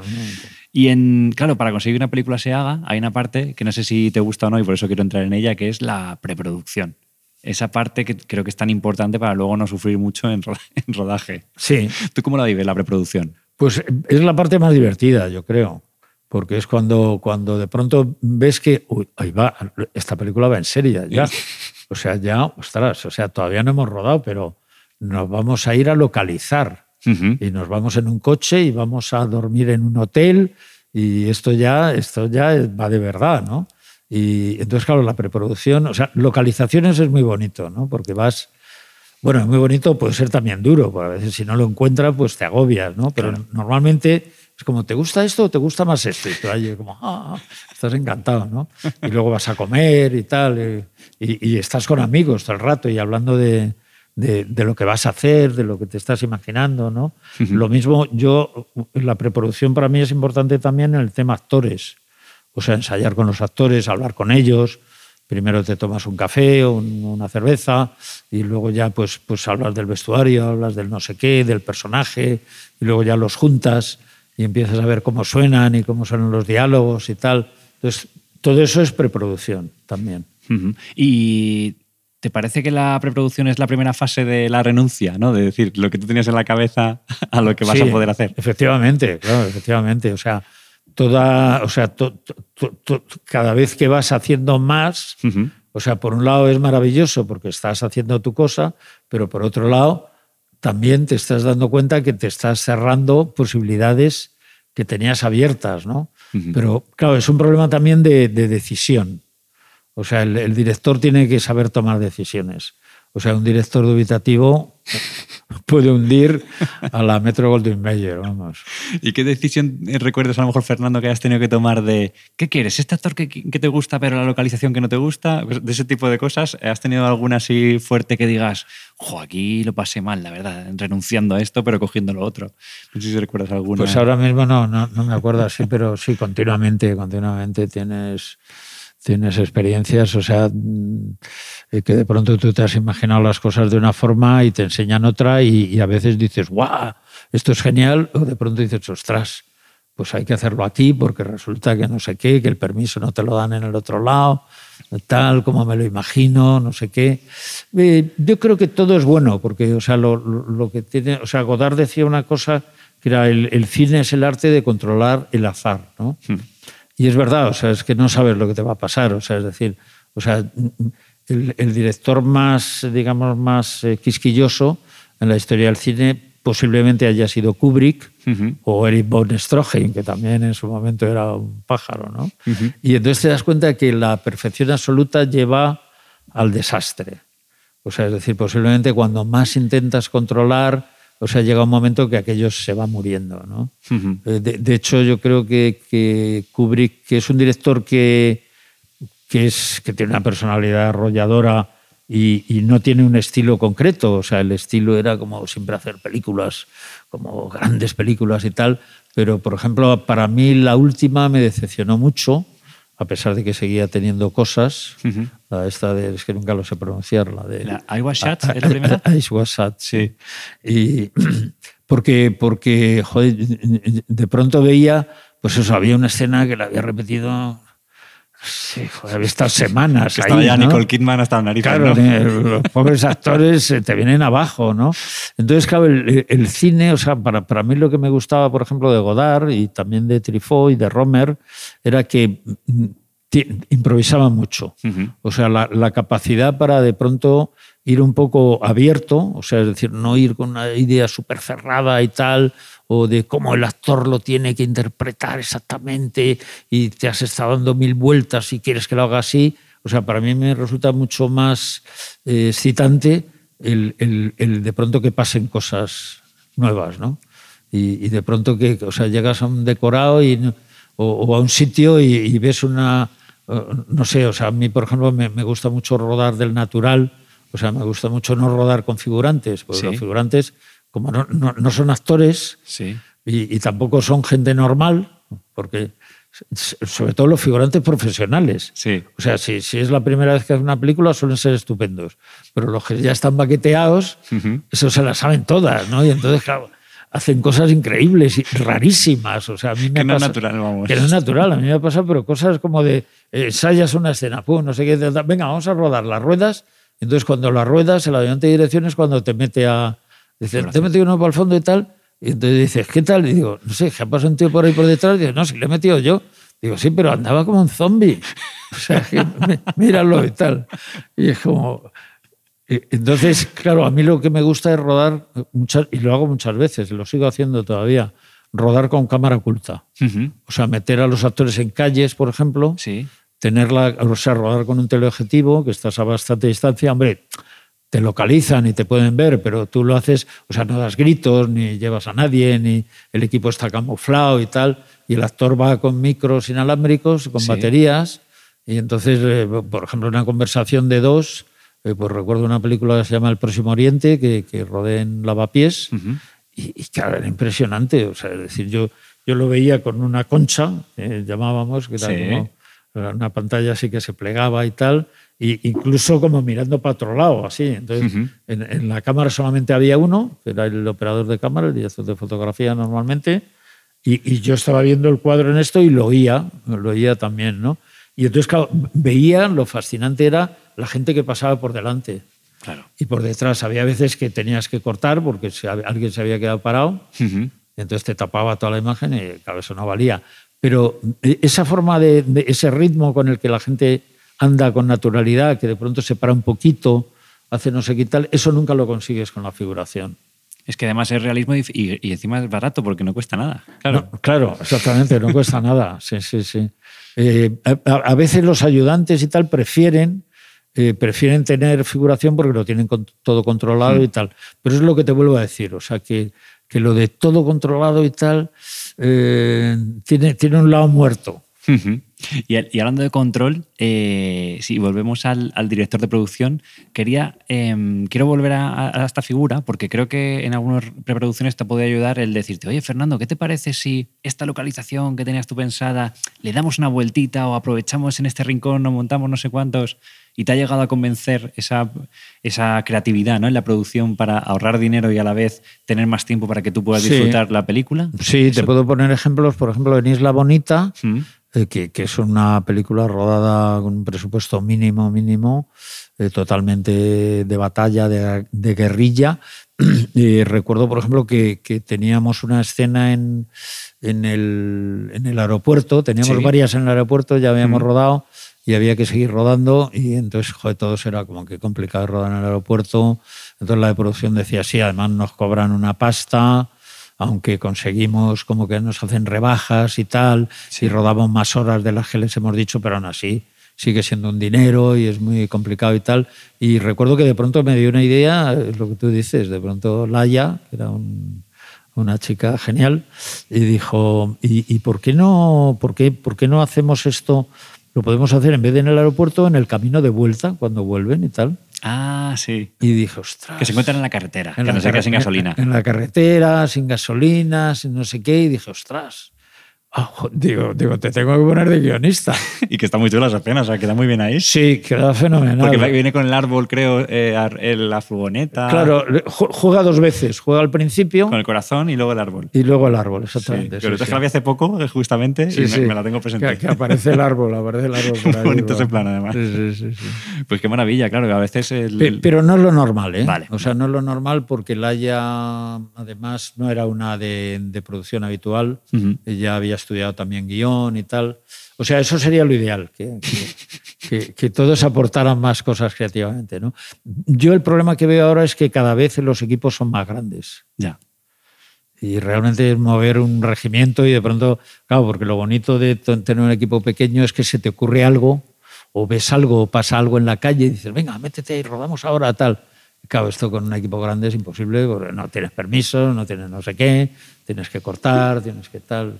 O sea, digamos que a ti, Fernando, lo que te gusta es tener flexibilidad en el rodaje para poder hacer las cosas que ocurran, ¿no? Sentir más la película viva ahí. Claro, claro. O sea, es decir, el poder aprovechar, o sea, concretamente todo lo que es rodar configuración uh -huh. es una maravilla cuando puedes rodar eh, con cámara oculta. Claro. Es espectacular.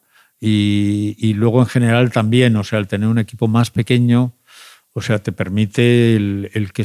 No, simplemente que se te ocurren cosas. Uh -huh. O sea, a mí muchas veces... Eh, después del rodaje me viene una etapa, o sea, después del, del rodaje, cuando llegas a casa, si has cenado y tal, y estás ahí y tal, y de pronto dices, empiezas a imaginarte lo, de, lo del día siguiente, y de pronto dices, ay, joder, podía ser tal. Y entonces, claro, de pronto llamas al ayudante y te dice, no, que es imposible. Oye, ¿no podía venir antes tal actor? Que no, que no, que está en Barcelona. Que tal, que... Olvídate, que, Joder, no me fastidies. claro, y voy a saltar ahora de la Isla Bonita a, a La Tribu. La Tribu sería la, la, película contraria, ¿no? Porque entiendo que ahí, vamos, tú me dirás, pero creo que hay bastante más gente.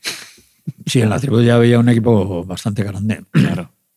¿Y ahí sentías esa falta de flexibilidad o lo sufrías o no? Sí, porque, porque a mí, a mí me, o sea, yo por mí rodaría solo con los actores. Uh -huh. O sea, es decir, en, en, el set, o sea, eh, es decir, intento rodar todas las películas como si fueran pornos. Uh -huh. O sea, digo, el que no tenga que estar necesariamente que aquí, vaya. que se vaya, porque es que crea, O sea, toda la gente que está mirando está creando tensión en los actores.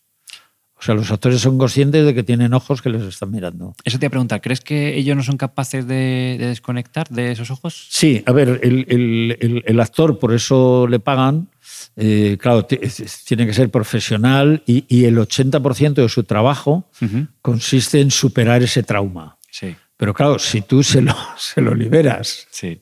y le dices, no, no, ahora todo el trabajo dedícalo a lo tuyo, no, no, no a que tienes que superar que te están mirando. Pues claro, lo hace mejor.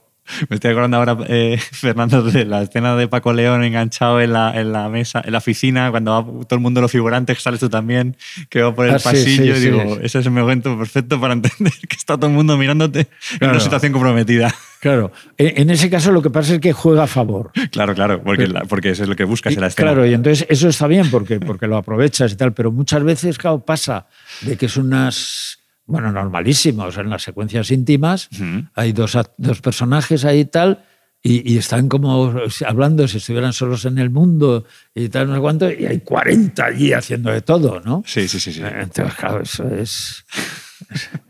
o sea, yo, yo siempre sueño con, con, con poder hacer las películas con el mínimo de gente. Claro, eso te iba a preguntar. Si te dijeran ahora mismo, vas a hacer la tribu, pero con el equipo de, la Isla Bonita, eh, ¿tú firmas y lo haces? Claro, el, problema es que, que, no lo puedes hacer. Eso es lo que ahí quería llegar yo. Cuéntame por qué no, no. no. lo puedes hacer. O sea, si, o sea, yo planteo Isla Bonita eh, con una gran experiencia en producción. Es decir, que, sé que, voy a hacer una película con, con un presupuesto de risa es decir, con un presupuesto que una película normal no da ni para un día de rodaje, sí.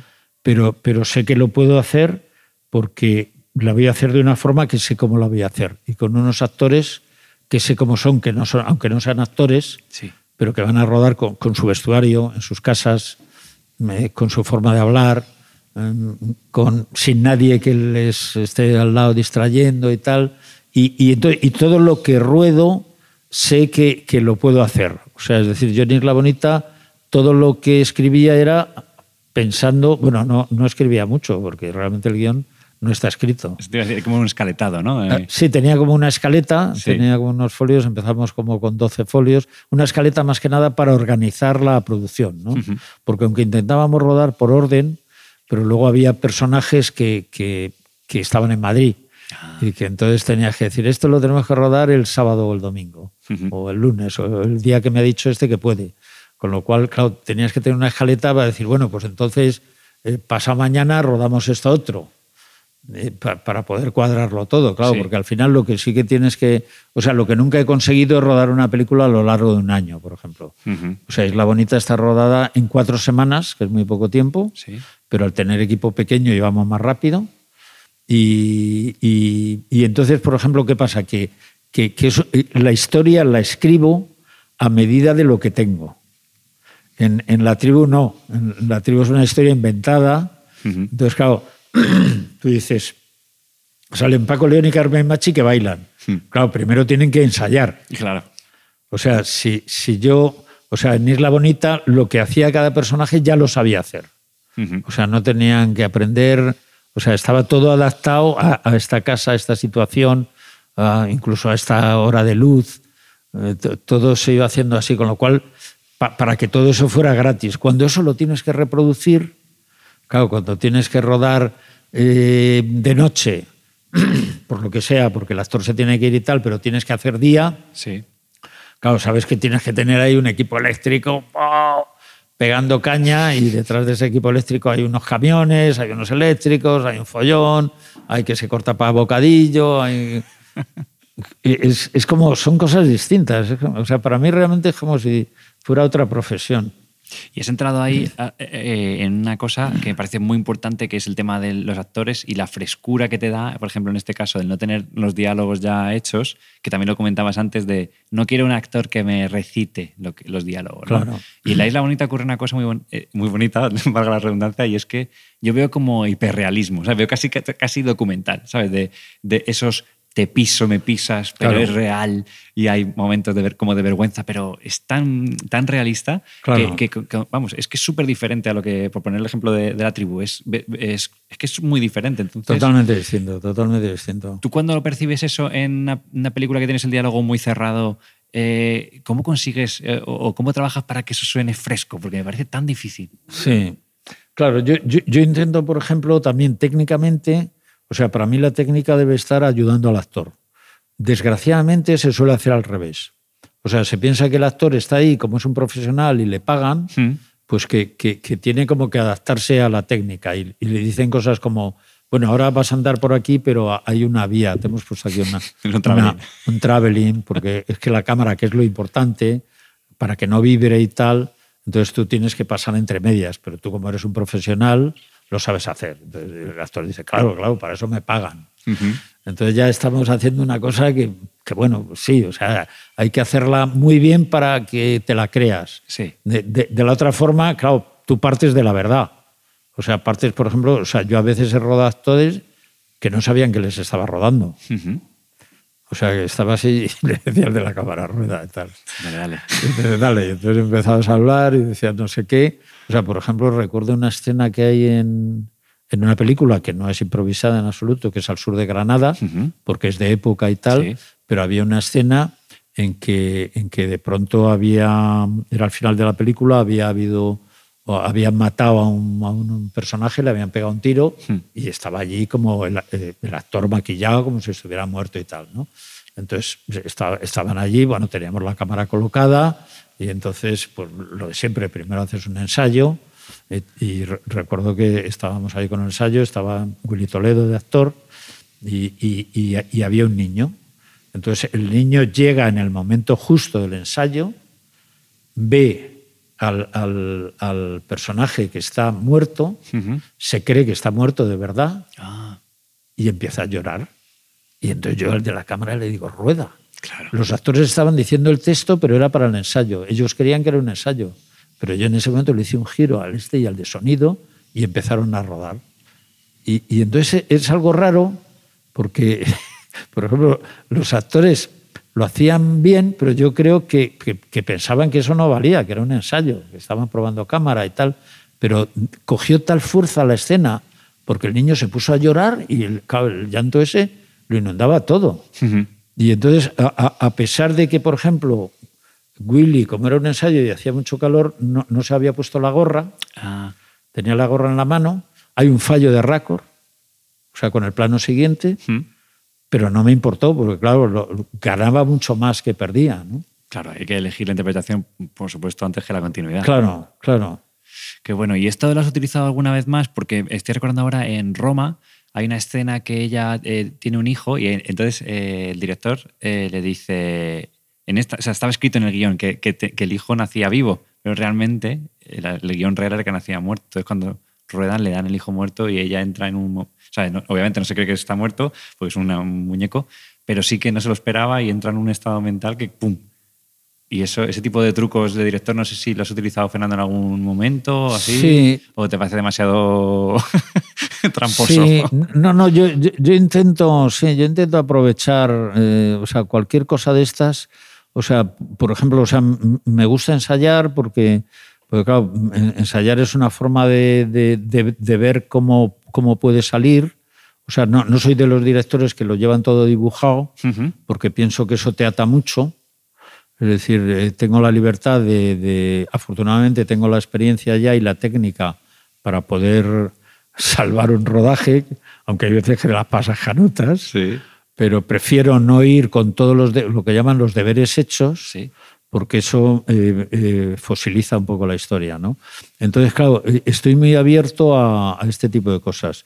Y desde luego, cuando hay algún actor, como en este caso, como de niños, bueno, cuando tienes animales, cuando tienes tal, o sea, yo, yo siempre, o sea, a los de cámara y a los de sonido les digo, oye, aquí hay que estar atentos, ¿eh? o sea que a veces vale.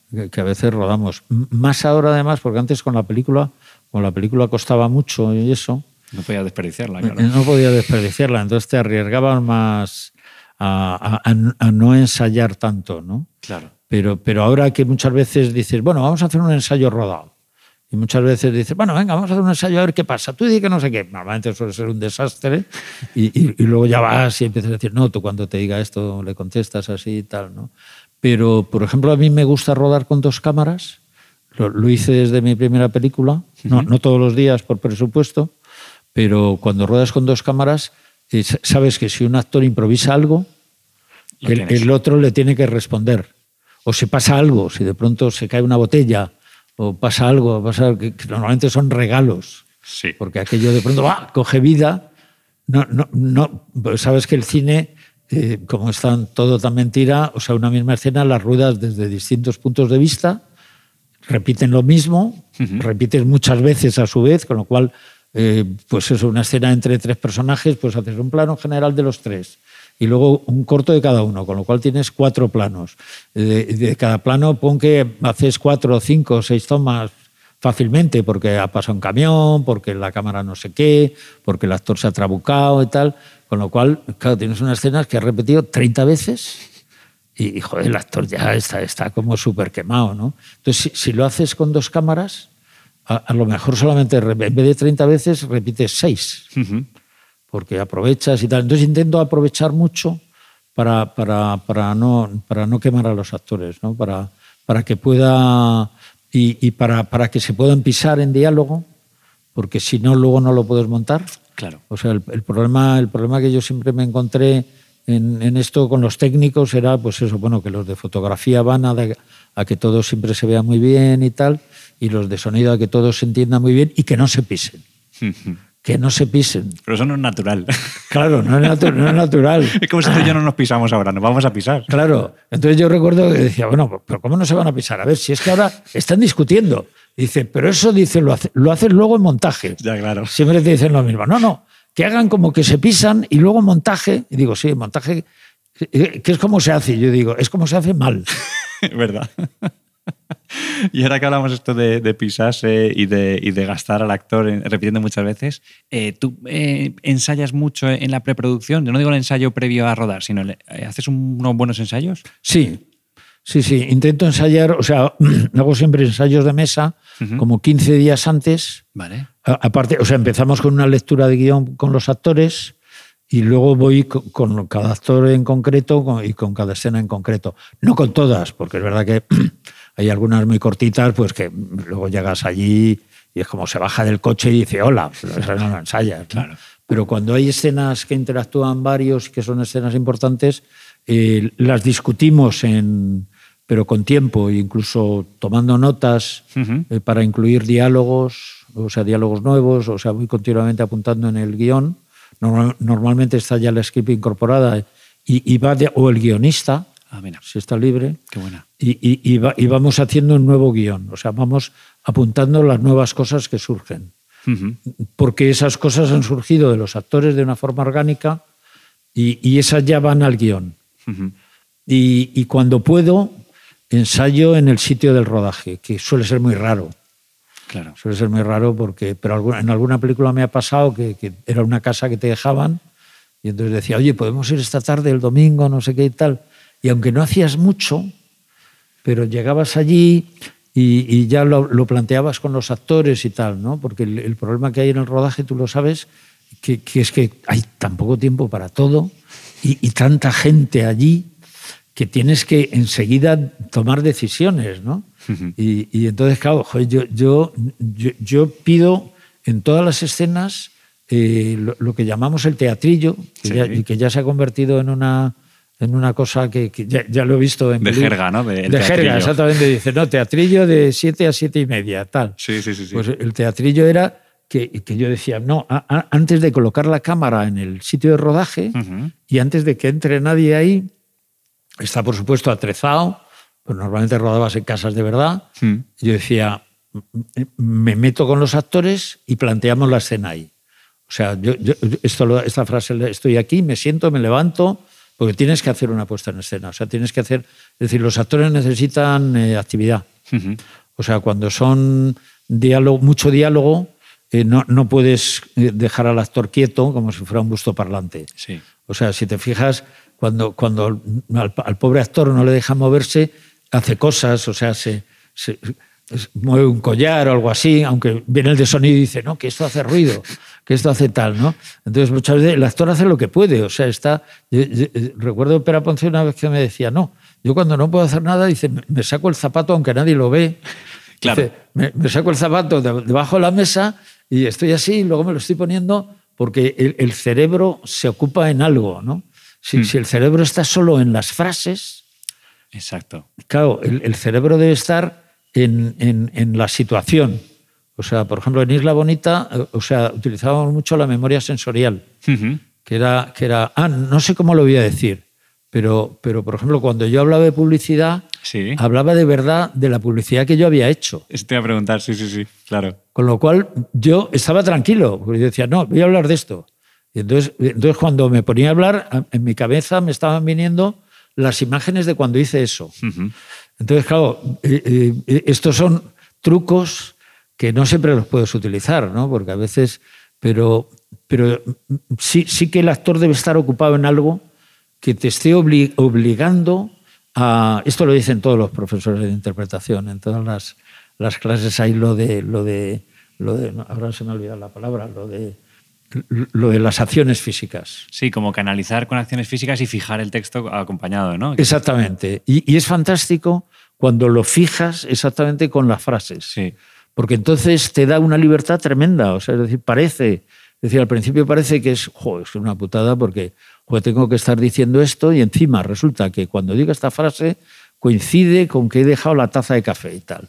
Pero cuando lo consigues sincronizar, o sea, tú ya, ya te, puedes, te puedes lanzar y sabes que te estás moviendo. O sea, me estoy acordando de una escena que hice como actor en la serie de Leticia Dolera, que ahora vamos a hacer la segunda temporada, o sea, ya, me han mandado los guiones. Y, y Leticia es súper... Acciones, Como esa actriz, montaba cantidad de acciones y tal, no sé qué, y, era jodido, ¿eh? Porque tal, pero, pero yo me puse con, con, la actriz que, que, hacía de mi hija, que era Isa Vilagrán, que es estupenda, y entonces decía, venga Isa, vamos a, a pesar de que estaban por allí los técnicos, decía, un momento, un momento, vamos, vamos a repasar texto. Pa, pa, pa, entonces empezamos a pasar el texto con las acciones, ¿no? Nos movíamos mucho. Pero claro, yo de pronto sabía que iba, abría el, abría el, porque tenía, yo estaba haciendo comida y la guardaba en el en el frigorífico, ¿no? en el congelador. Sí. Entonces yo, sabía que abría el congelador y cuando metía eso, ahí venía tal frase o venía tal, tal historia. Entonces yo, me podía, o sea, en vez de estar como te suele, suele pasar muchas veces con los actores, que mientras el otro está diciendo sus frases, tú estás repasando las tuyas, sí. que, vas a, que vas a decir, claro, es horroroso porque estás quitando toda la... Toda la reacción la pierdes. Toda la reacción, toda la vida, tienes una cara de nada, etcétera.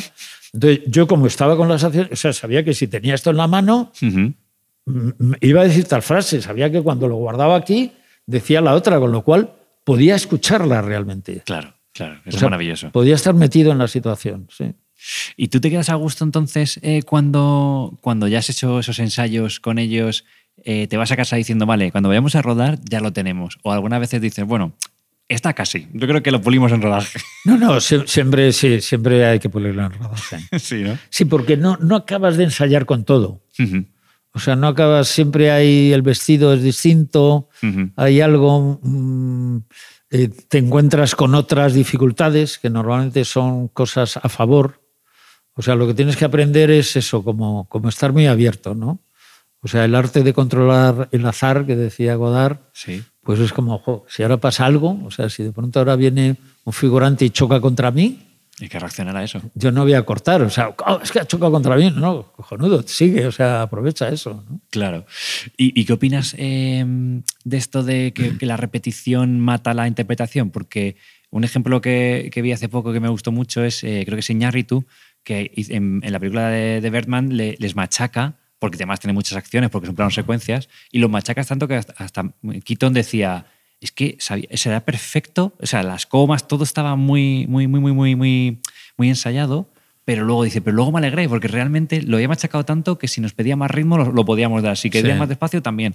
Eh, o sea, era increíble, y realmente esa película, cuando la ves, de acting está increíble, o sea, los actores están hiperfrescos, o sea, es una cosa, y dices, hoy es la frescura conseguida a base de machacar. Sí, son las dos formas, ¿no? Es decir, depende del actor con el que tengas, ¿no? Si tienes un actor que, por ejemplo, no es actor, que tú vas a jugar otra cosa, vas a jugar pues como si fuera un animal o como si fuera un niño. O sea, sabes que, que, o sea, al contrario, le tienes que, lo que tienes que intentar es que el actor esté relajado, relajado y concentrado, que, parece una contradicción, pero, pero o sea, tienes ese punto como de estar como muy relajado, pero al mismo tiempo, o sea, no relajado de, ah, me da igual, ah, no sé, no, estoy relajado. o sea, tienes que estar relajado para hacer una cosa que, claro, es como, el, como el, atleta, ¿no? Imagínate un tío o una tía que tiene que saltar y dar el triple salto desde un trampolín, ¿no? Sí. Pues claro, no, no, puede estar relajada en el sentido de, pues yo creo, sí, mañana nos vamos a ir de copa, vamos a hacer botellón y tal, ¿no? no tienes que estar hiper concentrado en eso como tal, hmm. pero al mismo tiempo tienes que tener el cuerpo suelto, pues si se te atenaza, Hmm. te quedas bloqueado, ¿no? Claro. Que es lo que pasa también en el tenis cuando dices, no suelta el brazo. Sí, sí, sí. Y tal, porque, porque está, ¿Por qué? Porque está pensando en lo que ha fallado en el tanto anterior o algo así. Entonces, cuando consigues ese estado, que es un poco de nirvana, hmm. lo puedes conseguir o sin ninguna preparación o con al tope de preparación. Y entonces yo, yo he experimentado eso que te comentaba en la película de la serie de Leticia, que efectivamente cuando lo tienes muy machacado podía jugar. Exacto. O sea, podía jugar, me sentía libre porque el, miedo siempre es como, uy, ¿qué vas a, esto lo estoy haciendo bien, pero lo que viene a continuación, entonces cuando lo tienes muy machacado, eso es como, como conducir un coche. O sea, no es como aprender a conducir, sino cuando ya llevas 20 años conduciendo. Y vas en piloto automático. Y, no sabes si, si has metido tercera o tal. Entonces, eh, lo ideal es que lo tengas tan relajado que puedas hacer eso. Y entonces, a partir de ahí, eres libre. y según lo que te dé el otro actor, eso es muy importante, siempre, siempre, siempre comunicado con el otro actor, e, e, entonces reaccionas de forma distinta. Puedes decir la misma frase, pero de forma distinta. O, le quitas la frase y, cambias otra. Porque lo tienes tan controlado que sabes que lo puedes hacer. O sea, podemos decir que quizá esa herramienta bien trabajada es elimina la anticipación, ¿no? Que es este, este fenómeno horrible que, el actor está como anticipando todo el rato. Adelantando, sí, estás adelantando. Sí, o sea, lo peor es quedarte entre medias. Claro, claro, eso es. Lo, la peor, trampa. lo peor es quedarte entre medias. O sea, es decir, no tener suficientemente tiempo para ensayar y, y el tener un equipo que no te está dando esa libertad. El problema muchas veces, por eso yo con los técnicos los tengo que tener muy controlados, que no les digan cosas a los actores, que tal, que normalmente la tendencia es decir, oye, o sea, el de sonido dice proyecta, proyecta. Sí. Porque para, él lo importante es que se entienda. Sí. A veces sí, hombre, es importante que se entienda, pero a veces si se entiende y está mal dicho, claro. está dicho mal, o sea, sin, sin que te lo creas, pues, pues, no, pues es horroroso. Es lo que decíamos de una cosa muy bien fotografiada, pero que es fea, ¿no? Que no, que no tiene interés.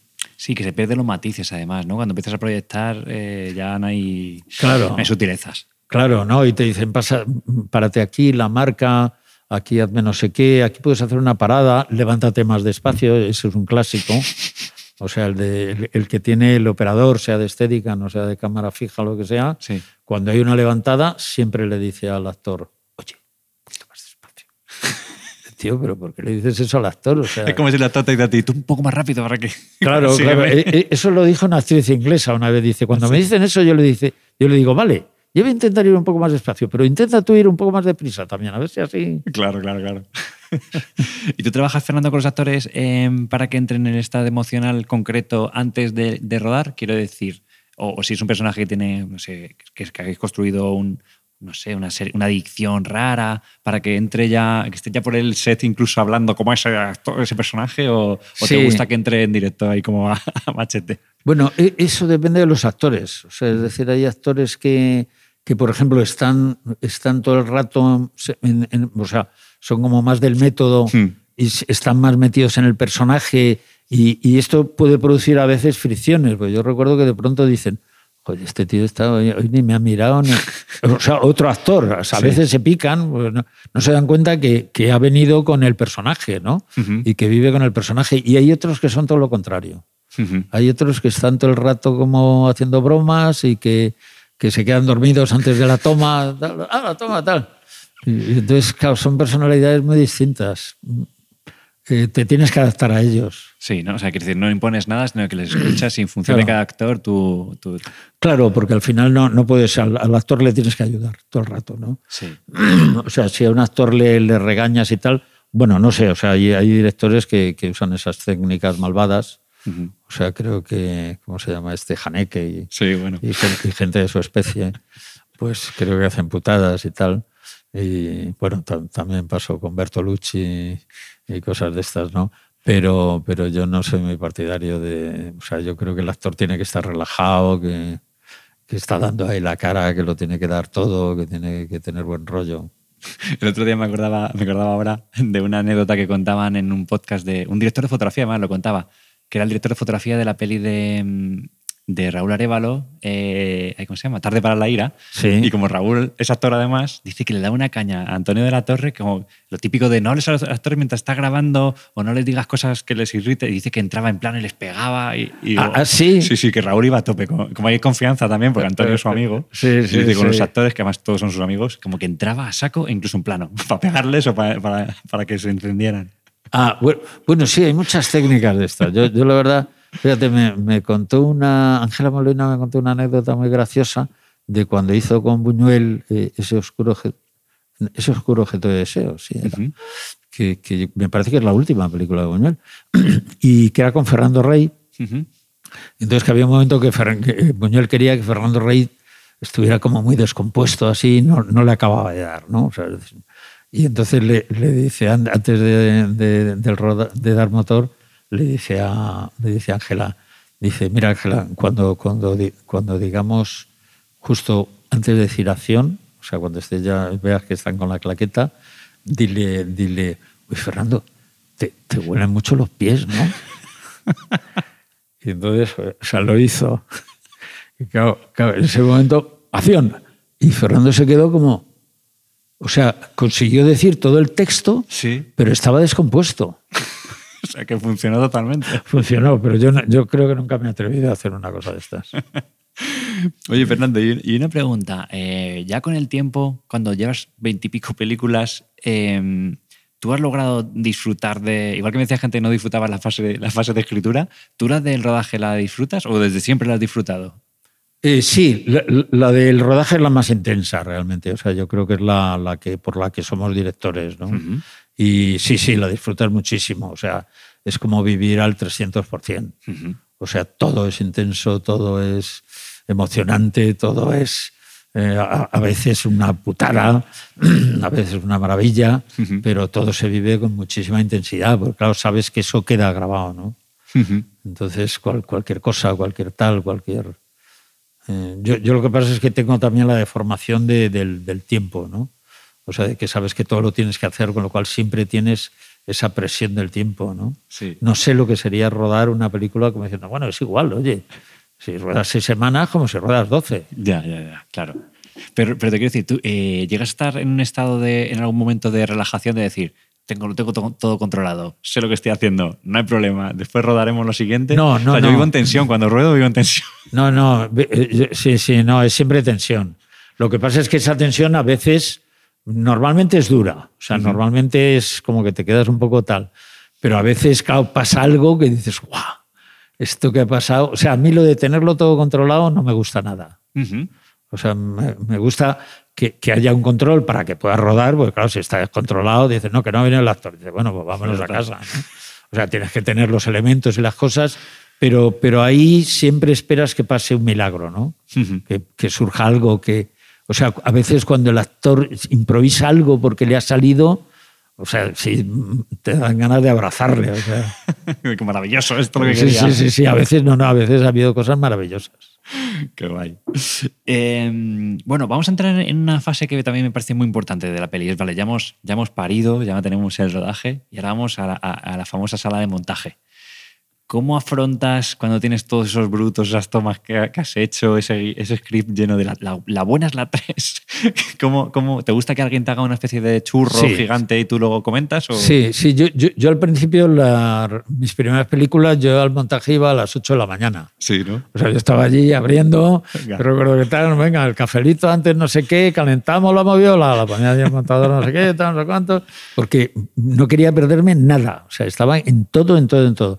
Entonces, con el tiempo me he dado cuenta que es mejor dejar al montador, la montadora, últimamente, que, que, que, avancen, o sea, que hagan cosas. De hecho, eh, hacen un primer montaje. Sí. Mientras, normalmente mientras estoy rodando, lo van montando. Ah, sí, ah, Sí, sí.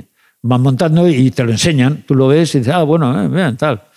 Claro, tú estás más con lo que tienes que rodar, ¿no? Claro. Te gusta verlo para, oye, oye, a ver cómo, porque tienes esa curiosidad de, uy, ¿cómo me pegaría este plano? No sé si aquí dice algo mal, a ver si tal. A ver, y entonces lo ves, normalmente te sorprende algo, porque no te lo imaginabas, lo ha montado de otra forma, a la que tú imaginabas y tal, pero bueno, luego lo discutes, ¿no? Y, yo espero a que me den un primer montaje de toda la película, ¿no? Entonces tienes lo que llaman, no sé, lo llaman el churro, no sé qué. Yo lo llamo churro, pero no sé sí, Lo, hemos empalmado todo, tal, ¿no? Y entonces a partir de ahí empiezas a trabajar, ¿no? Y ahora, ahora me, o sea, el montaje, por ejemplo, es muy importante, ahora me doy cuenta para la escritura del guion. Porque yo, yo ya cuando estoy escribiendo un guion, sobre todo cuando estoy escribiendo con, con, con otro, con otra guionista, ¿Sí? y hay veces que digo, mira, esta escena hay que quitarla Dice, bueno, pero igual no y tal. Digo, mira, yo es como si ya lo tuviera rodado. O sea, y si yo esto lo tengo rodado, esta obra no la monto. Claro. Entonces, ¿para qué vamos a rodarla? Y a escribirla. Que va a ser dinero y tiempo y esfuerzo y tal. Entonces, eh, te ayuda un poco, o sea, el, haber montado mucho te ayuda, claro, en todo el proceso, ¿no? A la hora de escribir, a la, a la, hora de rodar también, ¿no? Ajá. Pero normalmente intento montar como solo de una manera. O sea, no soy de los que ruedan, bueno, voy a rodar muchos planos y luego ya veremos a ver si montamos o no. Quizá por una deformación económica, de, que nunca has tenido suficiente dinero para rodar en plano americano, sí. Eh, que sabes que, luego deciden, muchas veces deciden en el montaje, y eso lo malo es que decide el productor, ¿no? Claro, claro. Hay, directores como Wells, por ejemplo, que, que rodaba, claro, si ruedas un plano en secuencia... Ahí no hay fallo. Ahí, no, no, te lo pueden cambiar, ¿no? Pero, pero a veces ruedas de forma que solamente se puede montar de una manera. ¿no? Y te encuentras que el primer montaje, ya no digo el churro, ¿eh? una vez que tú ya has entrado, has, metido tajo ahí, y que te sobran alguna escena o, muchas escenas, ¿el primer montaje dura mucho? Es un problema siempre, el primer montaje suele salir largo, sí. Ah. Suele salir largo y, y eso es, es, es complicado porque cuando sale muy largo, eh, bueno, yo como director no, pero como productor sí que he tenido a veces experiencias como que produces una película a un director y de pronto el primer montaje dura dos horas cuarenta. Y entonces dices, ¿qué hacemos aquí? ¿Dónde metemos A, a, mí no, no me ha pasado tanto. O sea, es decir, normalmente ya eh, recuerdo, por ejemplo, películas como El efecto mariposa, que sabíamos que el guion iba largo. Entonces, había que hacer un control. O sea, yo rodando todo el rato estaba como, no, no, no, no, no. Con ritmo. No, que esto vaya tal que directamente, no, aquí ya, no, aquí pasa lo siguiente. Porque dice, joder, como te, como te enrolles un poquito. De hecho, fíjate, ahora que me dices esto, me acuerdo con mi primera película, Tigres de Papel, que la rodamos en tres semanas y media, que era un poco tiempo. Y, y cuando llevaba rodada como una semana, me di cuenta que si seguía así la película iba a durar tres horas. ¿De verdad? Porque empecé, sí, empecé a improvisar cositas y tal. Y de pronto veo la primera semana, el, fin de semana, que tienes un poquito de tiempo para pensar, sí. y empecé a medir, a medir los tiempos y tal, y dije, ostras. Y, entonces hice lo contrario, o sea, cogía el guion y llegaba con los actores antes de rodar y decía, no, mira, que esta frase aquí la quito y de esta pasamos a ah. esta. Y, y entonces los actores normalmente les costaba. Claro. Pues ya se lo habían aprendido y sobre todo que era como su personaje, ¿no? Joder, que no me quiten una frase y tal, ¿no? Fernando, que esto es clave para mi personaje, ¿cómo, no, voy a decirlo? era como, no, eso te lo tengo que decir y tal. y, yo ya, ya aprendías también a, bueno, esto lo voy a rodar en plano contra plano hmm. y vale, bueno, si este quiere hacer esta pausa, que la haga, que yo luego ya se la voy a quitar. claro, claro, así luego ya cortas y tú dejas el montaje que tienes en la cabeza. Claro. Cuando estás eh, editando y tienes que quitar alguna, alguna escena porque quizá pues, no tiene suficientemente ritmo o, porque crees que, que sobra, eh, ¿piensas en el espectador? O sea, bueno, realmente te iba a preguntar si piensas en el espectador en todo el, todo el proceso. Pero... Siempre, siempre. ¿Sí? ¿Lo tienes en cuenta? Sí, sí, sí. sí. ¿En qué sentido? Hombre, en, el sentido de, que si tú ves que en el montaje que eso aburre, hmm. sabes que va a aburrir universalmente. O sea, sabes, no, no va a haber nadie o sea, en eso enseguida te das cuenta, ¿no? Es interesante también eh, el, primer montaje, enseñarlo a gente, a gente de confianza, eh, que te diga de verdad y que notes. Y, yo creo que aunque no te lo digan, tú lo notas. O sea, tú haces una proyección con 10 personas de tu primer corte y te das cuenta dónde funciona y dónde no, simplemente mirándoles. O sea, yo hago la proyección y estoy, estoy mirando así de reojo un poquito y tal. Porque enseguida ves como. hay veces que ves. Y otras veces que está como. Y uy, aquí pasa algo. Sí. Te, te, vas dando cuenta. Eso es muy importante. O sea, tener estas percepciones. Es mejor que te des cuenta en el primer montaje que no en el estreno, que ya no lo puedes quitar. O sea, tú te fijas en las reacciones del espectador, no tanto en lo que luego te vaya a decir de si le ha gustado o no, sino que estás ahí un poquito como claro. a ver qué genera, si está tenso la butaca, ¿no? Sí, aunque no te diga nada, tú, ya te das cuenta. Y por supuesto, si haces una proyección eh, con 40 personas, vamos, ahí lo ves clarísimo. Que es lo que hacen los americanos, ¿sabes? Que los americanos siempre hacen, creo que lo siguen haciendo, es histórico. O sea, hacen, o sea, meten a gente que, no tiene nada que ver. Mm que es mejor meter gente que no tiene nada que ver, porque claro, la gente que ya ha leído el guion, claro, está la gente que tal, la gente que son amigos de los actores, que no sé qué. Entonces, meter a público anónimo, lo, he hecho, ¿eh? lo he hecho en, el sur de Granada, lo hicimos. Mm. Y joder, fue. fue y, yo lo veía a través de un espejo. Wow. O sea, se, proyectó como a 10 personas, o cosas así, o 15 personas y, había como un, una persona que dinamizaba aquello, o sea, veían la película y luego les preguntaba. Les decía, bueno, no sé qué, qué, os ha parecido? ¿Qué os, os, ha gustado más? Tal. ¿Os ha sorprendido? No sé qué, tal, no sé cuántos y tal. ¿Qué no habéis entendido? ¿Qué tal, tal, tal? ¿Y cómo fue, Fernando, esa visión a través del espejo? Bien, la verdad era, era súper interesante, sobre todo. En este caso fue menos verles en el momento de la proyección, fue después. Pues, claro, había un coloquio y lo dirigieron este. Y la gente era sincera. Porque a la gente me parece que se le pagaba algo, o sea, les contactaban por teléfono. Sí. Incluso no les decían lo que iban a ver.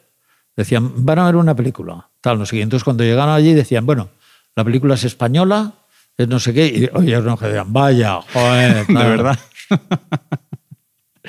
y luego muchos decían, pues la verdad es que me ha sorprendido, porque ya a mí cuando me dijeron que era una película española y no sé qué, ya me imaginé yo qué tal, pero no, esta película me ha sorprendido y tal. Y sí, decían cosas curiosas, cosas interesantes. No me acuerdo ahora en concreto, pero, pero a raíz de ahí cambiamos cosas. E, eso es lo que quería saber. Y, alguna cosa de montaje de, mira, este personaje no está definido, vamos a. Esta, esta escena que a lo mejor habíamos eliminado, volver a integrar? O, no, no, normalmente es al revés. Normalmente es, o sea, concretamente me estoy acordando de, al sur de Granada. ¿Mm?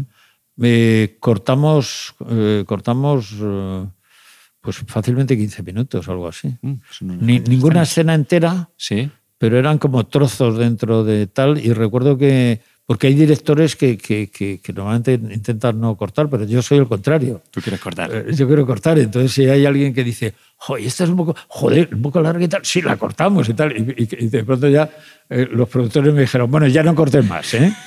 ya la has pulido suficiente. bueno, corta esto, pero, pero ya no cortes más, Fernando.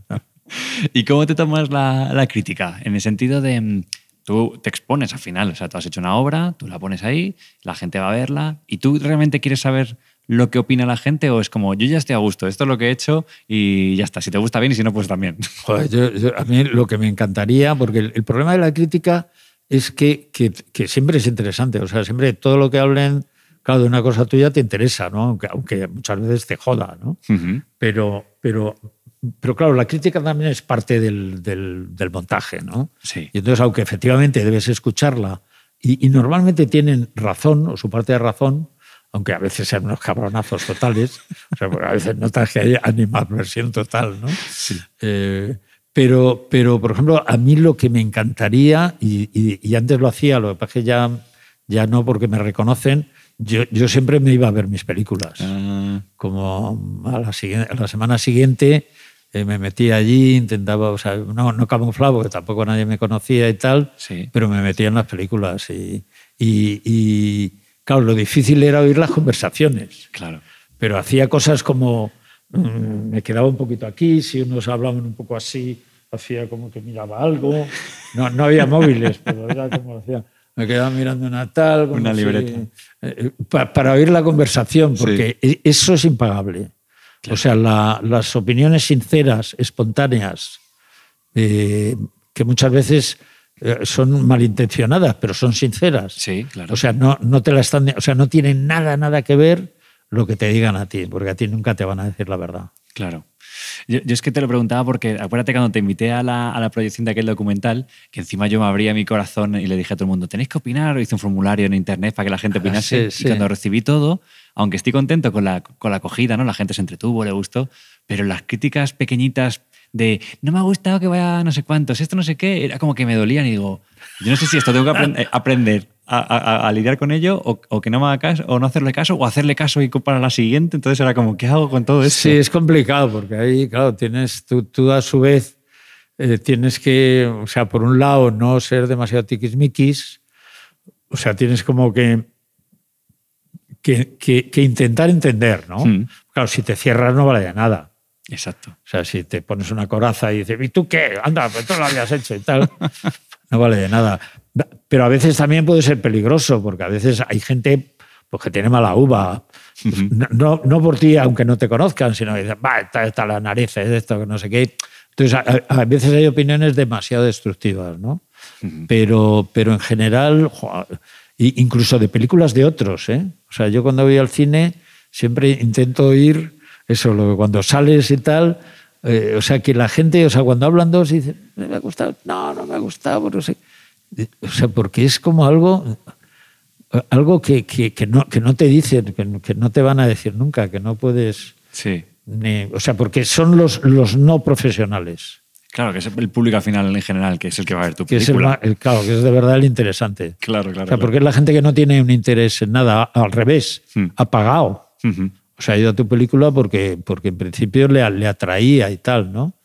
Entonces, o, o la película de otro, o sea, es decir, porque yo, yo- igual, o sea, yo cada vez que voy al cine, claro, veo, veo una película, yo tengo mi opinión, pero, joder, me interesa muchísimo la opinión de, de la gente. Ujú. Y normalmente la pregunto con amigos, o sea, ¿esa película te ha gustado? No, ¿por qué? ¿O te ha gustado? Sí, ¿por qué? Tal, tal. Pero claro, cuando, cuando lo puedes oír, sí, porque claro, aún así, aunque sea hablando de otra película, ya te lo dicen a ti como diciendo, no, este como sabe le tengo que decir tal cosa. Claro, claro. Pero, o sea, oír lo que la gente hablan entre ellos. Eso vale oro. eso sería maravilloso.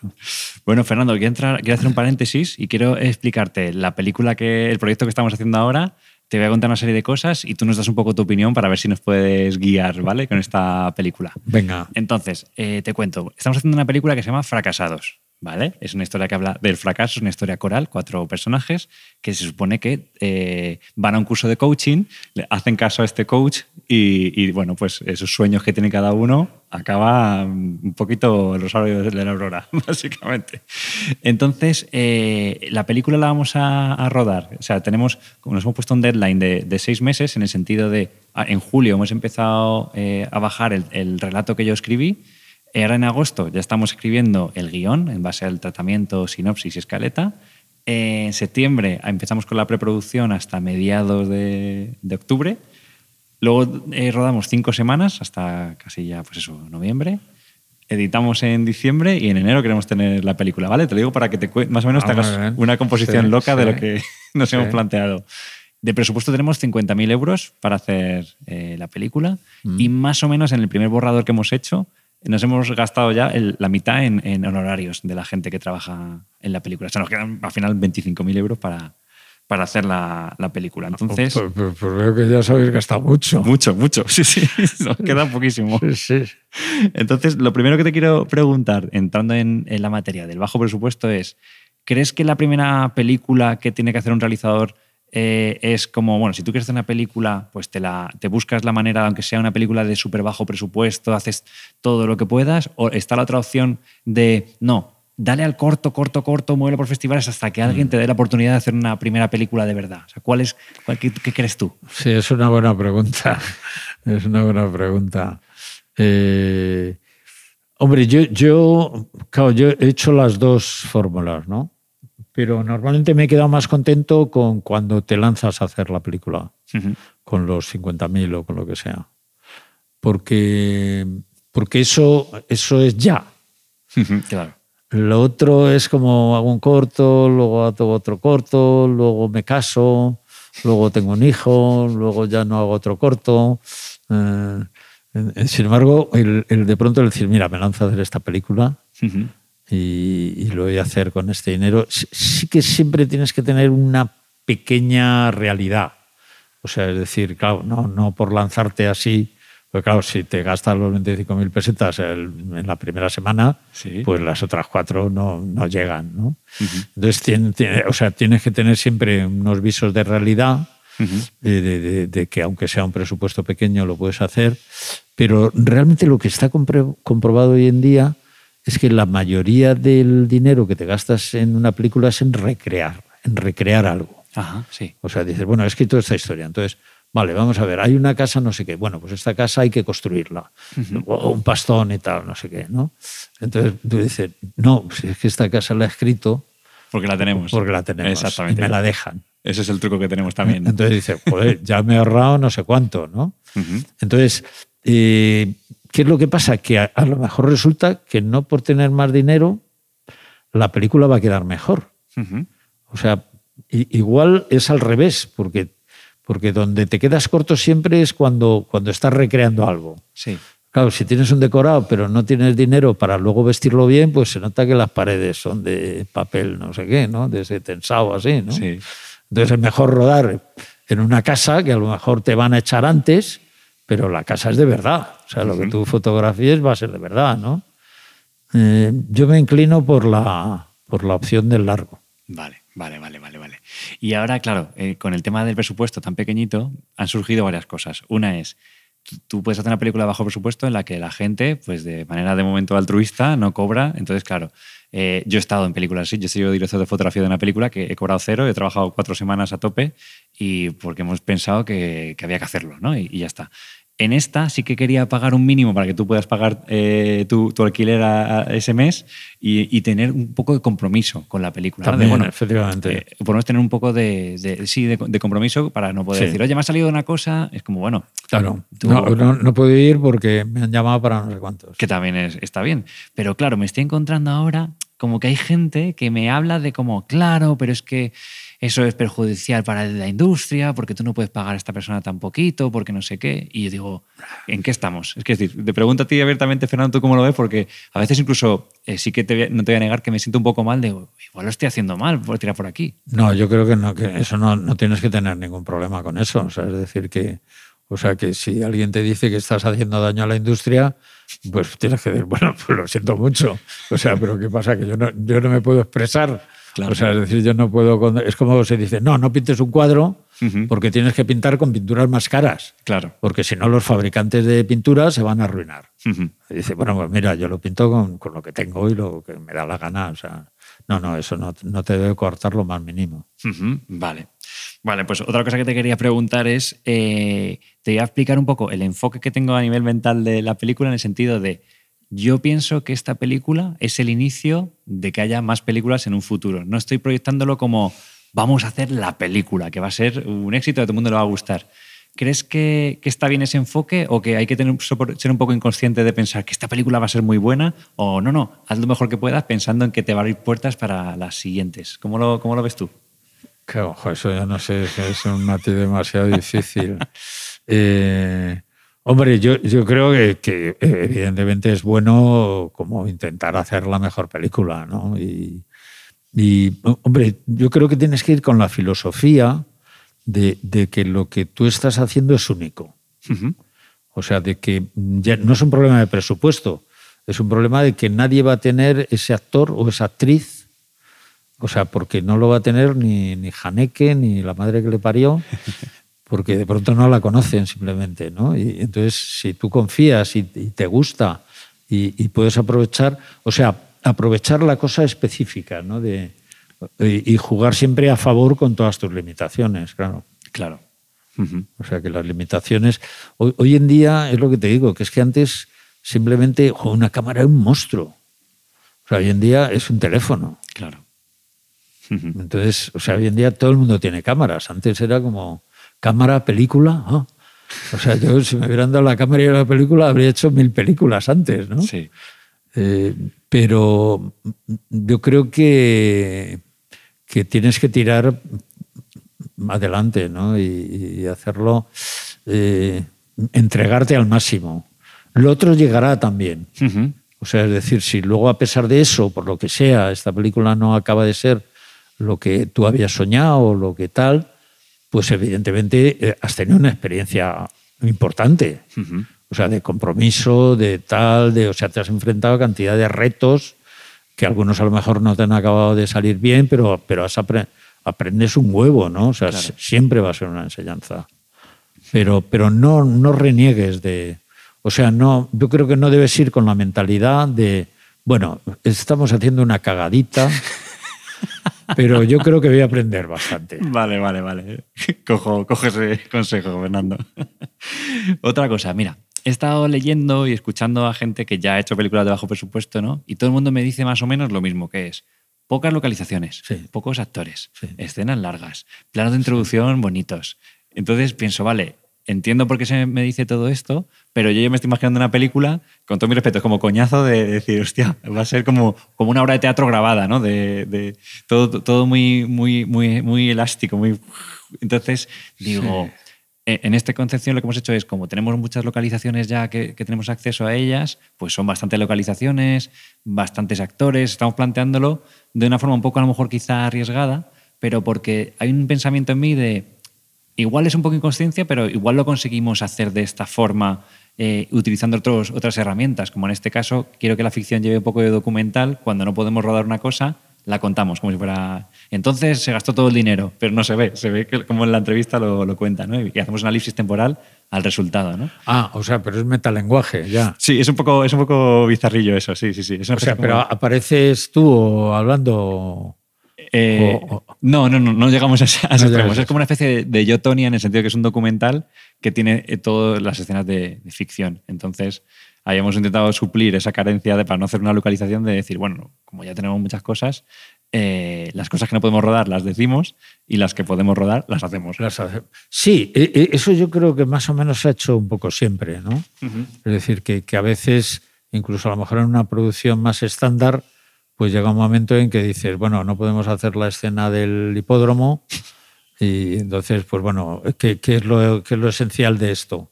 Entonces, e, es el, lo que pasa en el hipódromo, hmm. que es que fulanito se desengaña de menganita o algo así, lo tienes que hacer en la cafetería o en la casa, ¿no? Eso es. Y a lo mejor hablar más y tal.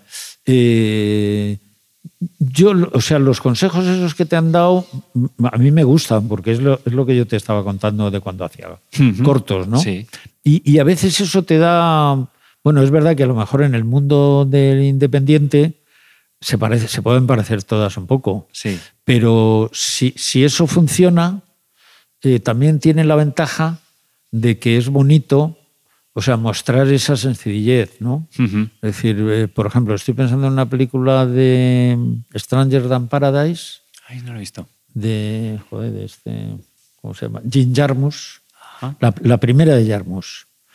Pues esta era una película que empezó a rodar en blanco y negro, 16 milímetros, y como rodó como media hora o algo así, y, no le quedó mal, pero claro, lo había hecho como con dos amigos que tenía allí y tal. Y de pronto dándole vueltas, dijo, ¿y esto cómo se puede seguir? Entonces se le ocurrió otra cosa y volvió a rodar como un año después o algo así. Y entonces, ¿qué es lo que pasa? Que tú notas que es una película distinta.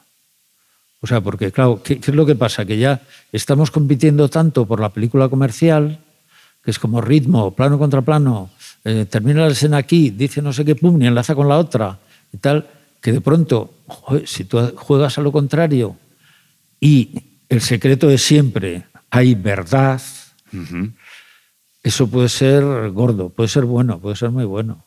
Claro, yo estaba pensando, Fernando, eh, sé que no es lo mismo, claro, con todo mi respeto, por supuesto, pero en el reino, en el sentido de que el reino va a la cámara en mano, los actores no, hacen, no suelen ver el plano y contraplano, sino que los mete en el mismo plano para que el ritmo lo den ellos. Mm. Y es una cosa muy frenética que me, me gusta mucho cómo Rodrigo hace esto, ¿no? Mm. Y, y eso es lo- más o menos el tipo de película que tengo en la cabeza, un poco más así. Y no sé si Sí. sea muy arriesgado hacerlo, eh, pero... Sí, no, no, yo creo que tú debes hacer lo que tú creas. Es decir, porque, porque es verdad que esos consejos que te dan, o sea, son un poco generales, pero si de pronto, es decir, ho- hoy en día también es lo que comentamos, que técnicamente todo está muy avanzado. Hmm. Es que antes no podías hacer eso, Claro. porque tenías que iluminar. Entonces, eh, de pronto la revolución viene cuando tienes más libertad, o sea, cuando, cuando tienes, pues cuando se descubrió la pintura en tubo, apareció el impresionismo. Pues la gente salió al campo, dijo, ah, me llevo los tubitos, Claro. no, no estoy metido en el estudio ahí con un ayudante que me hacen un mortero, unas cosas, y entonces estoy pintando una escena bíblica, ¿no? Dice, ah, esto me voy, coño, voy a pintar esto que hay aquí, que estoy viendo unos arbolitos y tal. Entonces, ahora pasa algo parecido. O sea, ahora tienes tu móvil o tu camarita cualquiera y de pronto dices, bueno, y la luz, joder, puede rodar en cualquier lado. Em, como siempre, eh, es decir, está el gusto, está la creatividad. O sea, el gusto quiere decir que a lo mejor tú puedes hacer una escena en que estén silueteados Ujú. y que normalmente no se atreve nadie a hacerlo, ¿no? Sí. Eh, entonces, eh, todo eso tienes que potenciarlo. Ujú. Vale. O sea, yo, sí, o sea, tú lánzate. O sea, si, si tienes esa idea de, de- de- de hacerlo con una cámara y tal, eso lo único que sabes es que los actores tienen que ser buenos. Sí, eso es lo que tenemos muy en cuenta ahora mismo. Y de cara al equipo, Fernando, porque estuve viendo el, el making of de Isla Bonita y para ver, digo, a ver cómo, cómo lo ha hecho él. Y vi que había eh, dos cámaras, como habías dicho Dos ahora, cámaras, sí. y también dos sonidistas, dos pertiguistas, vamos. Dos pértigas, claro, porque no sabíamos quién iba a hablar. Claro, claro, por la improvisación. O sea, normalmente hay un pertiguista porque sabe que habla este y luego el otro le contesta. De hecho, el, el- el- sabes que los de sonido, los buenos, los pertiguistas, se saben de memoria los diálogos. diálogos. Y saben cuándo habla uno y cuándo habla otro. Mm. Pero claro, aquí como no sabíamos quién iba a hablar, eh, estaba, o sea, el, el- el jefe de sonido tenía una pértiga también. Ajá. O sea, no es que tuviéramos un, un tipo más, Sino que él tenía su. su, su pértiga. Y de hecho la segunda cámara era solamente una persona. No era, en la otra había dos, Sí, o sea, había un, Había el, el director de fotografía y el ayudante para llevar el foco. sí, Y, y en la otra, era la que llamábamos la tonta, sí. esto lo hemos copiado de, de- de Mariano Ozores, Ujú. que, que es un tío muy listo y que siempre ha rodado con dos cámaras también. Sí. Y a una la llamaba la lista y otra la tonta. ¿Por qué? Para que no compitieran entre ellas. Ujú. Porque cuando tienes dos cámaras, eh, si empiezan a competir, el problema puede ser que, que no roden nada. O sea, que digas, pongo la cámara aquí, no, que vea la otra. Ah, entonces no, la Ah. tuya un poquito más aquí. No, la mía aquí, no, la mía no, vea la otra. Tal. Entonces, eh, ¿qué, es- qué es lo que la gran lección de, de Mariano Zores? Que dice, bueno, yo tengo una cámara, que está en la lista. Ujú. Y de pronto tengo la tonta que, ah, mira, aprovechando que me he quedado aquí, la tonta me puede hacer este plano de aquí. Ah, mira, o me puede hacer un inserto, me puede hacer tal. Entonces yo lo planteaba un poco así, o sea, una que estuviera, tuviera todo Ujú. y la otra tenía solamente un pie, Sí, porque claro, se podía mover. Yo no quería que estuviera muy bamboleante, Sí. o sea, no, no, no quería que estuviera fija totalmente, pero entonces tenía con un pie y entonces la movía. De pronto, o sea, la principal hacía el movimiento más gordo Sí. y el otro iba así un poco tal, y ya sabía dónde se tenía que colocar para hacer un plano más corto o un contraplano. Lo de las dos cámaras yo creo que es fundamental. Eso lo estamos barajando. De hecho, además tenemos la opción de llevarla. O sea, que decir, está ahí la cámara. Incluso tres hoy en día. Tres cámaras también. Claro. Sí, siempre que no compitan entre ellas. Sí, esto es muy interesante, claro. Eh, su- sueles tener problemas, o antes, yo creo que ya no los hay con sonido. Cuando colocas las dos cámaras en la misma dirección, si haces un plano general o medio y un primer plano, claro, el de sonido se queja de que no puede, de que el, de que el primer plano no ha podido acercar bien el micro. Sí. Pero yo creo que cada vez son menos puñeteros los de sonido. Tienen más, más tecnología, ¿no? Para captar. Sí, sí, o sea, cada vez eh, se van, o sea, van apareciendo más, técnicamente es todo más fácil y, facilita mucho eso. Claro, claro, claro, claro. Y mm, dime, ¿quién, ¿de quién puedes prescindir en un, equipo de rodaje para ver a quién me cargo? En un equipo de rodaje, pues te cuento la gente que teníamos en Isla Bonita. Eran seis, o sea, había tres de cámara, porque eran dos con una cámara y uno con la otra, total tres que, al mismo tiempo hacía de dip, me parece que se llama ahora. El que, el que transfiere, ¿no? El que transfiere, o sea que el pobre tenía un curro ahí. Bueno. Y responsabilidad también. Y responsabilidad, sí. Entonces, eh, teníamos tres de cámara, dos de sonido. Eh, y luego teníamos eh, Laia, que era, hacía producción, que básicamente, pues conmigo fuera de rodaje hacíamos el plan de rodaje y tal. Eh, conseguía permiso si había que tener permiso en algún lado, que normalmente lo hacíamos todo sobre la marcha, y hacía el tipo de cosas que los demás no podíamos hacer. Pero bueno, desde comprarnos biodramina cuando rodábamos en el barco, eh, las comidas, o sea, las comidas teníamos un catering que no lo traía, las traían bandejitas. Claro, pues eso es importante sí. el, organizar esto, ¿no? Con lo cual, como éramos muy pocos, pues eran ocho, ocho paquetitos de estos. Sí. Entonces, la, ya era un poco la que eh, decía, bueno, ya han traído la comida, la tengo aquí, la guardo aquí, la meto en la nevera, la no sé qué, es tal. y, vi algunas cosas de estas así. también a veces como llevarnos en coche o decir tú vete con el coche del otro. Pero ahí se partía de la base de que los actores hacían muchas cosas. O sea, los actores, por supuesto, llevaban su propio vestuario y lo controlaban de hecho, la, idea de la escaleta era para que ellos entendieran lo que era el récord. Ah, vale. Y, decir, no, mira, esto, esto es el mismo día, luego tenéis que llevar la misma ropa. Esto es continuación porque venís de aquí, pero vais directamente aquí. Con lo cual nadie se preocupaba de eso. O sea, íbamos eliminando. Eh, también se encargaban, como rodábamos en sus casas de verdad, claro, eran sus casas como estaban decoradas normalmente querían mejorar cosas, pero lo hacían ellos. Si había que figuraban cosas de atrezo de comida, la comida la hacía el, que de verdad figuraba que lo hacía, porque así podías hablar de eso. Claro. O sea, podías decir, uy, qué rico está esto. Y el otro decía, pues sí, es que lo he hecho con tomate, no sé qué, que lo corto así asado. O sea, no hay director de arte, por ejemplo, ahí ya. No había director de arte. O sea, realmente se puede prescindir prácticamente de todos, menos del equipo de cámara y de sonido. Vale, vale y, alguien de producción para que te ayude a esto. Pero te diré que, por ejemplo, el otro día estuve viendo en, casa una, revista que venía mm, el guion de, una película que a mí me encanta, que se llama La Salamandra, de Alan Tanner, que es una película del año, uh, uh, del año 70 y poco. Sí.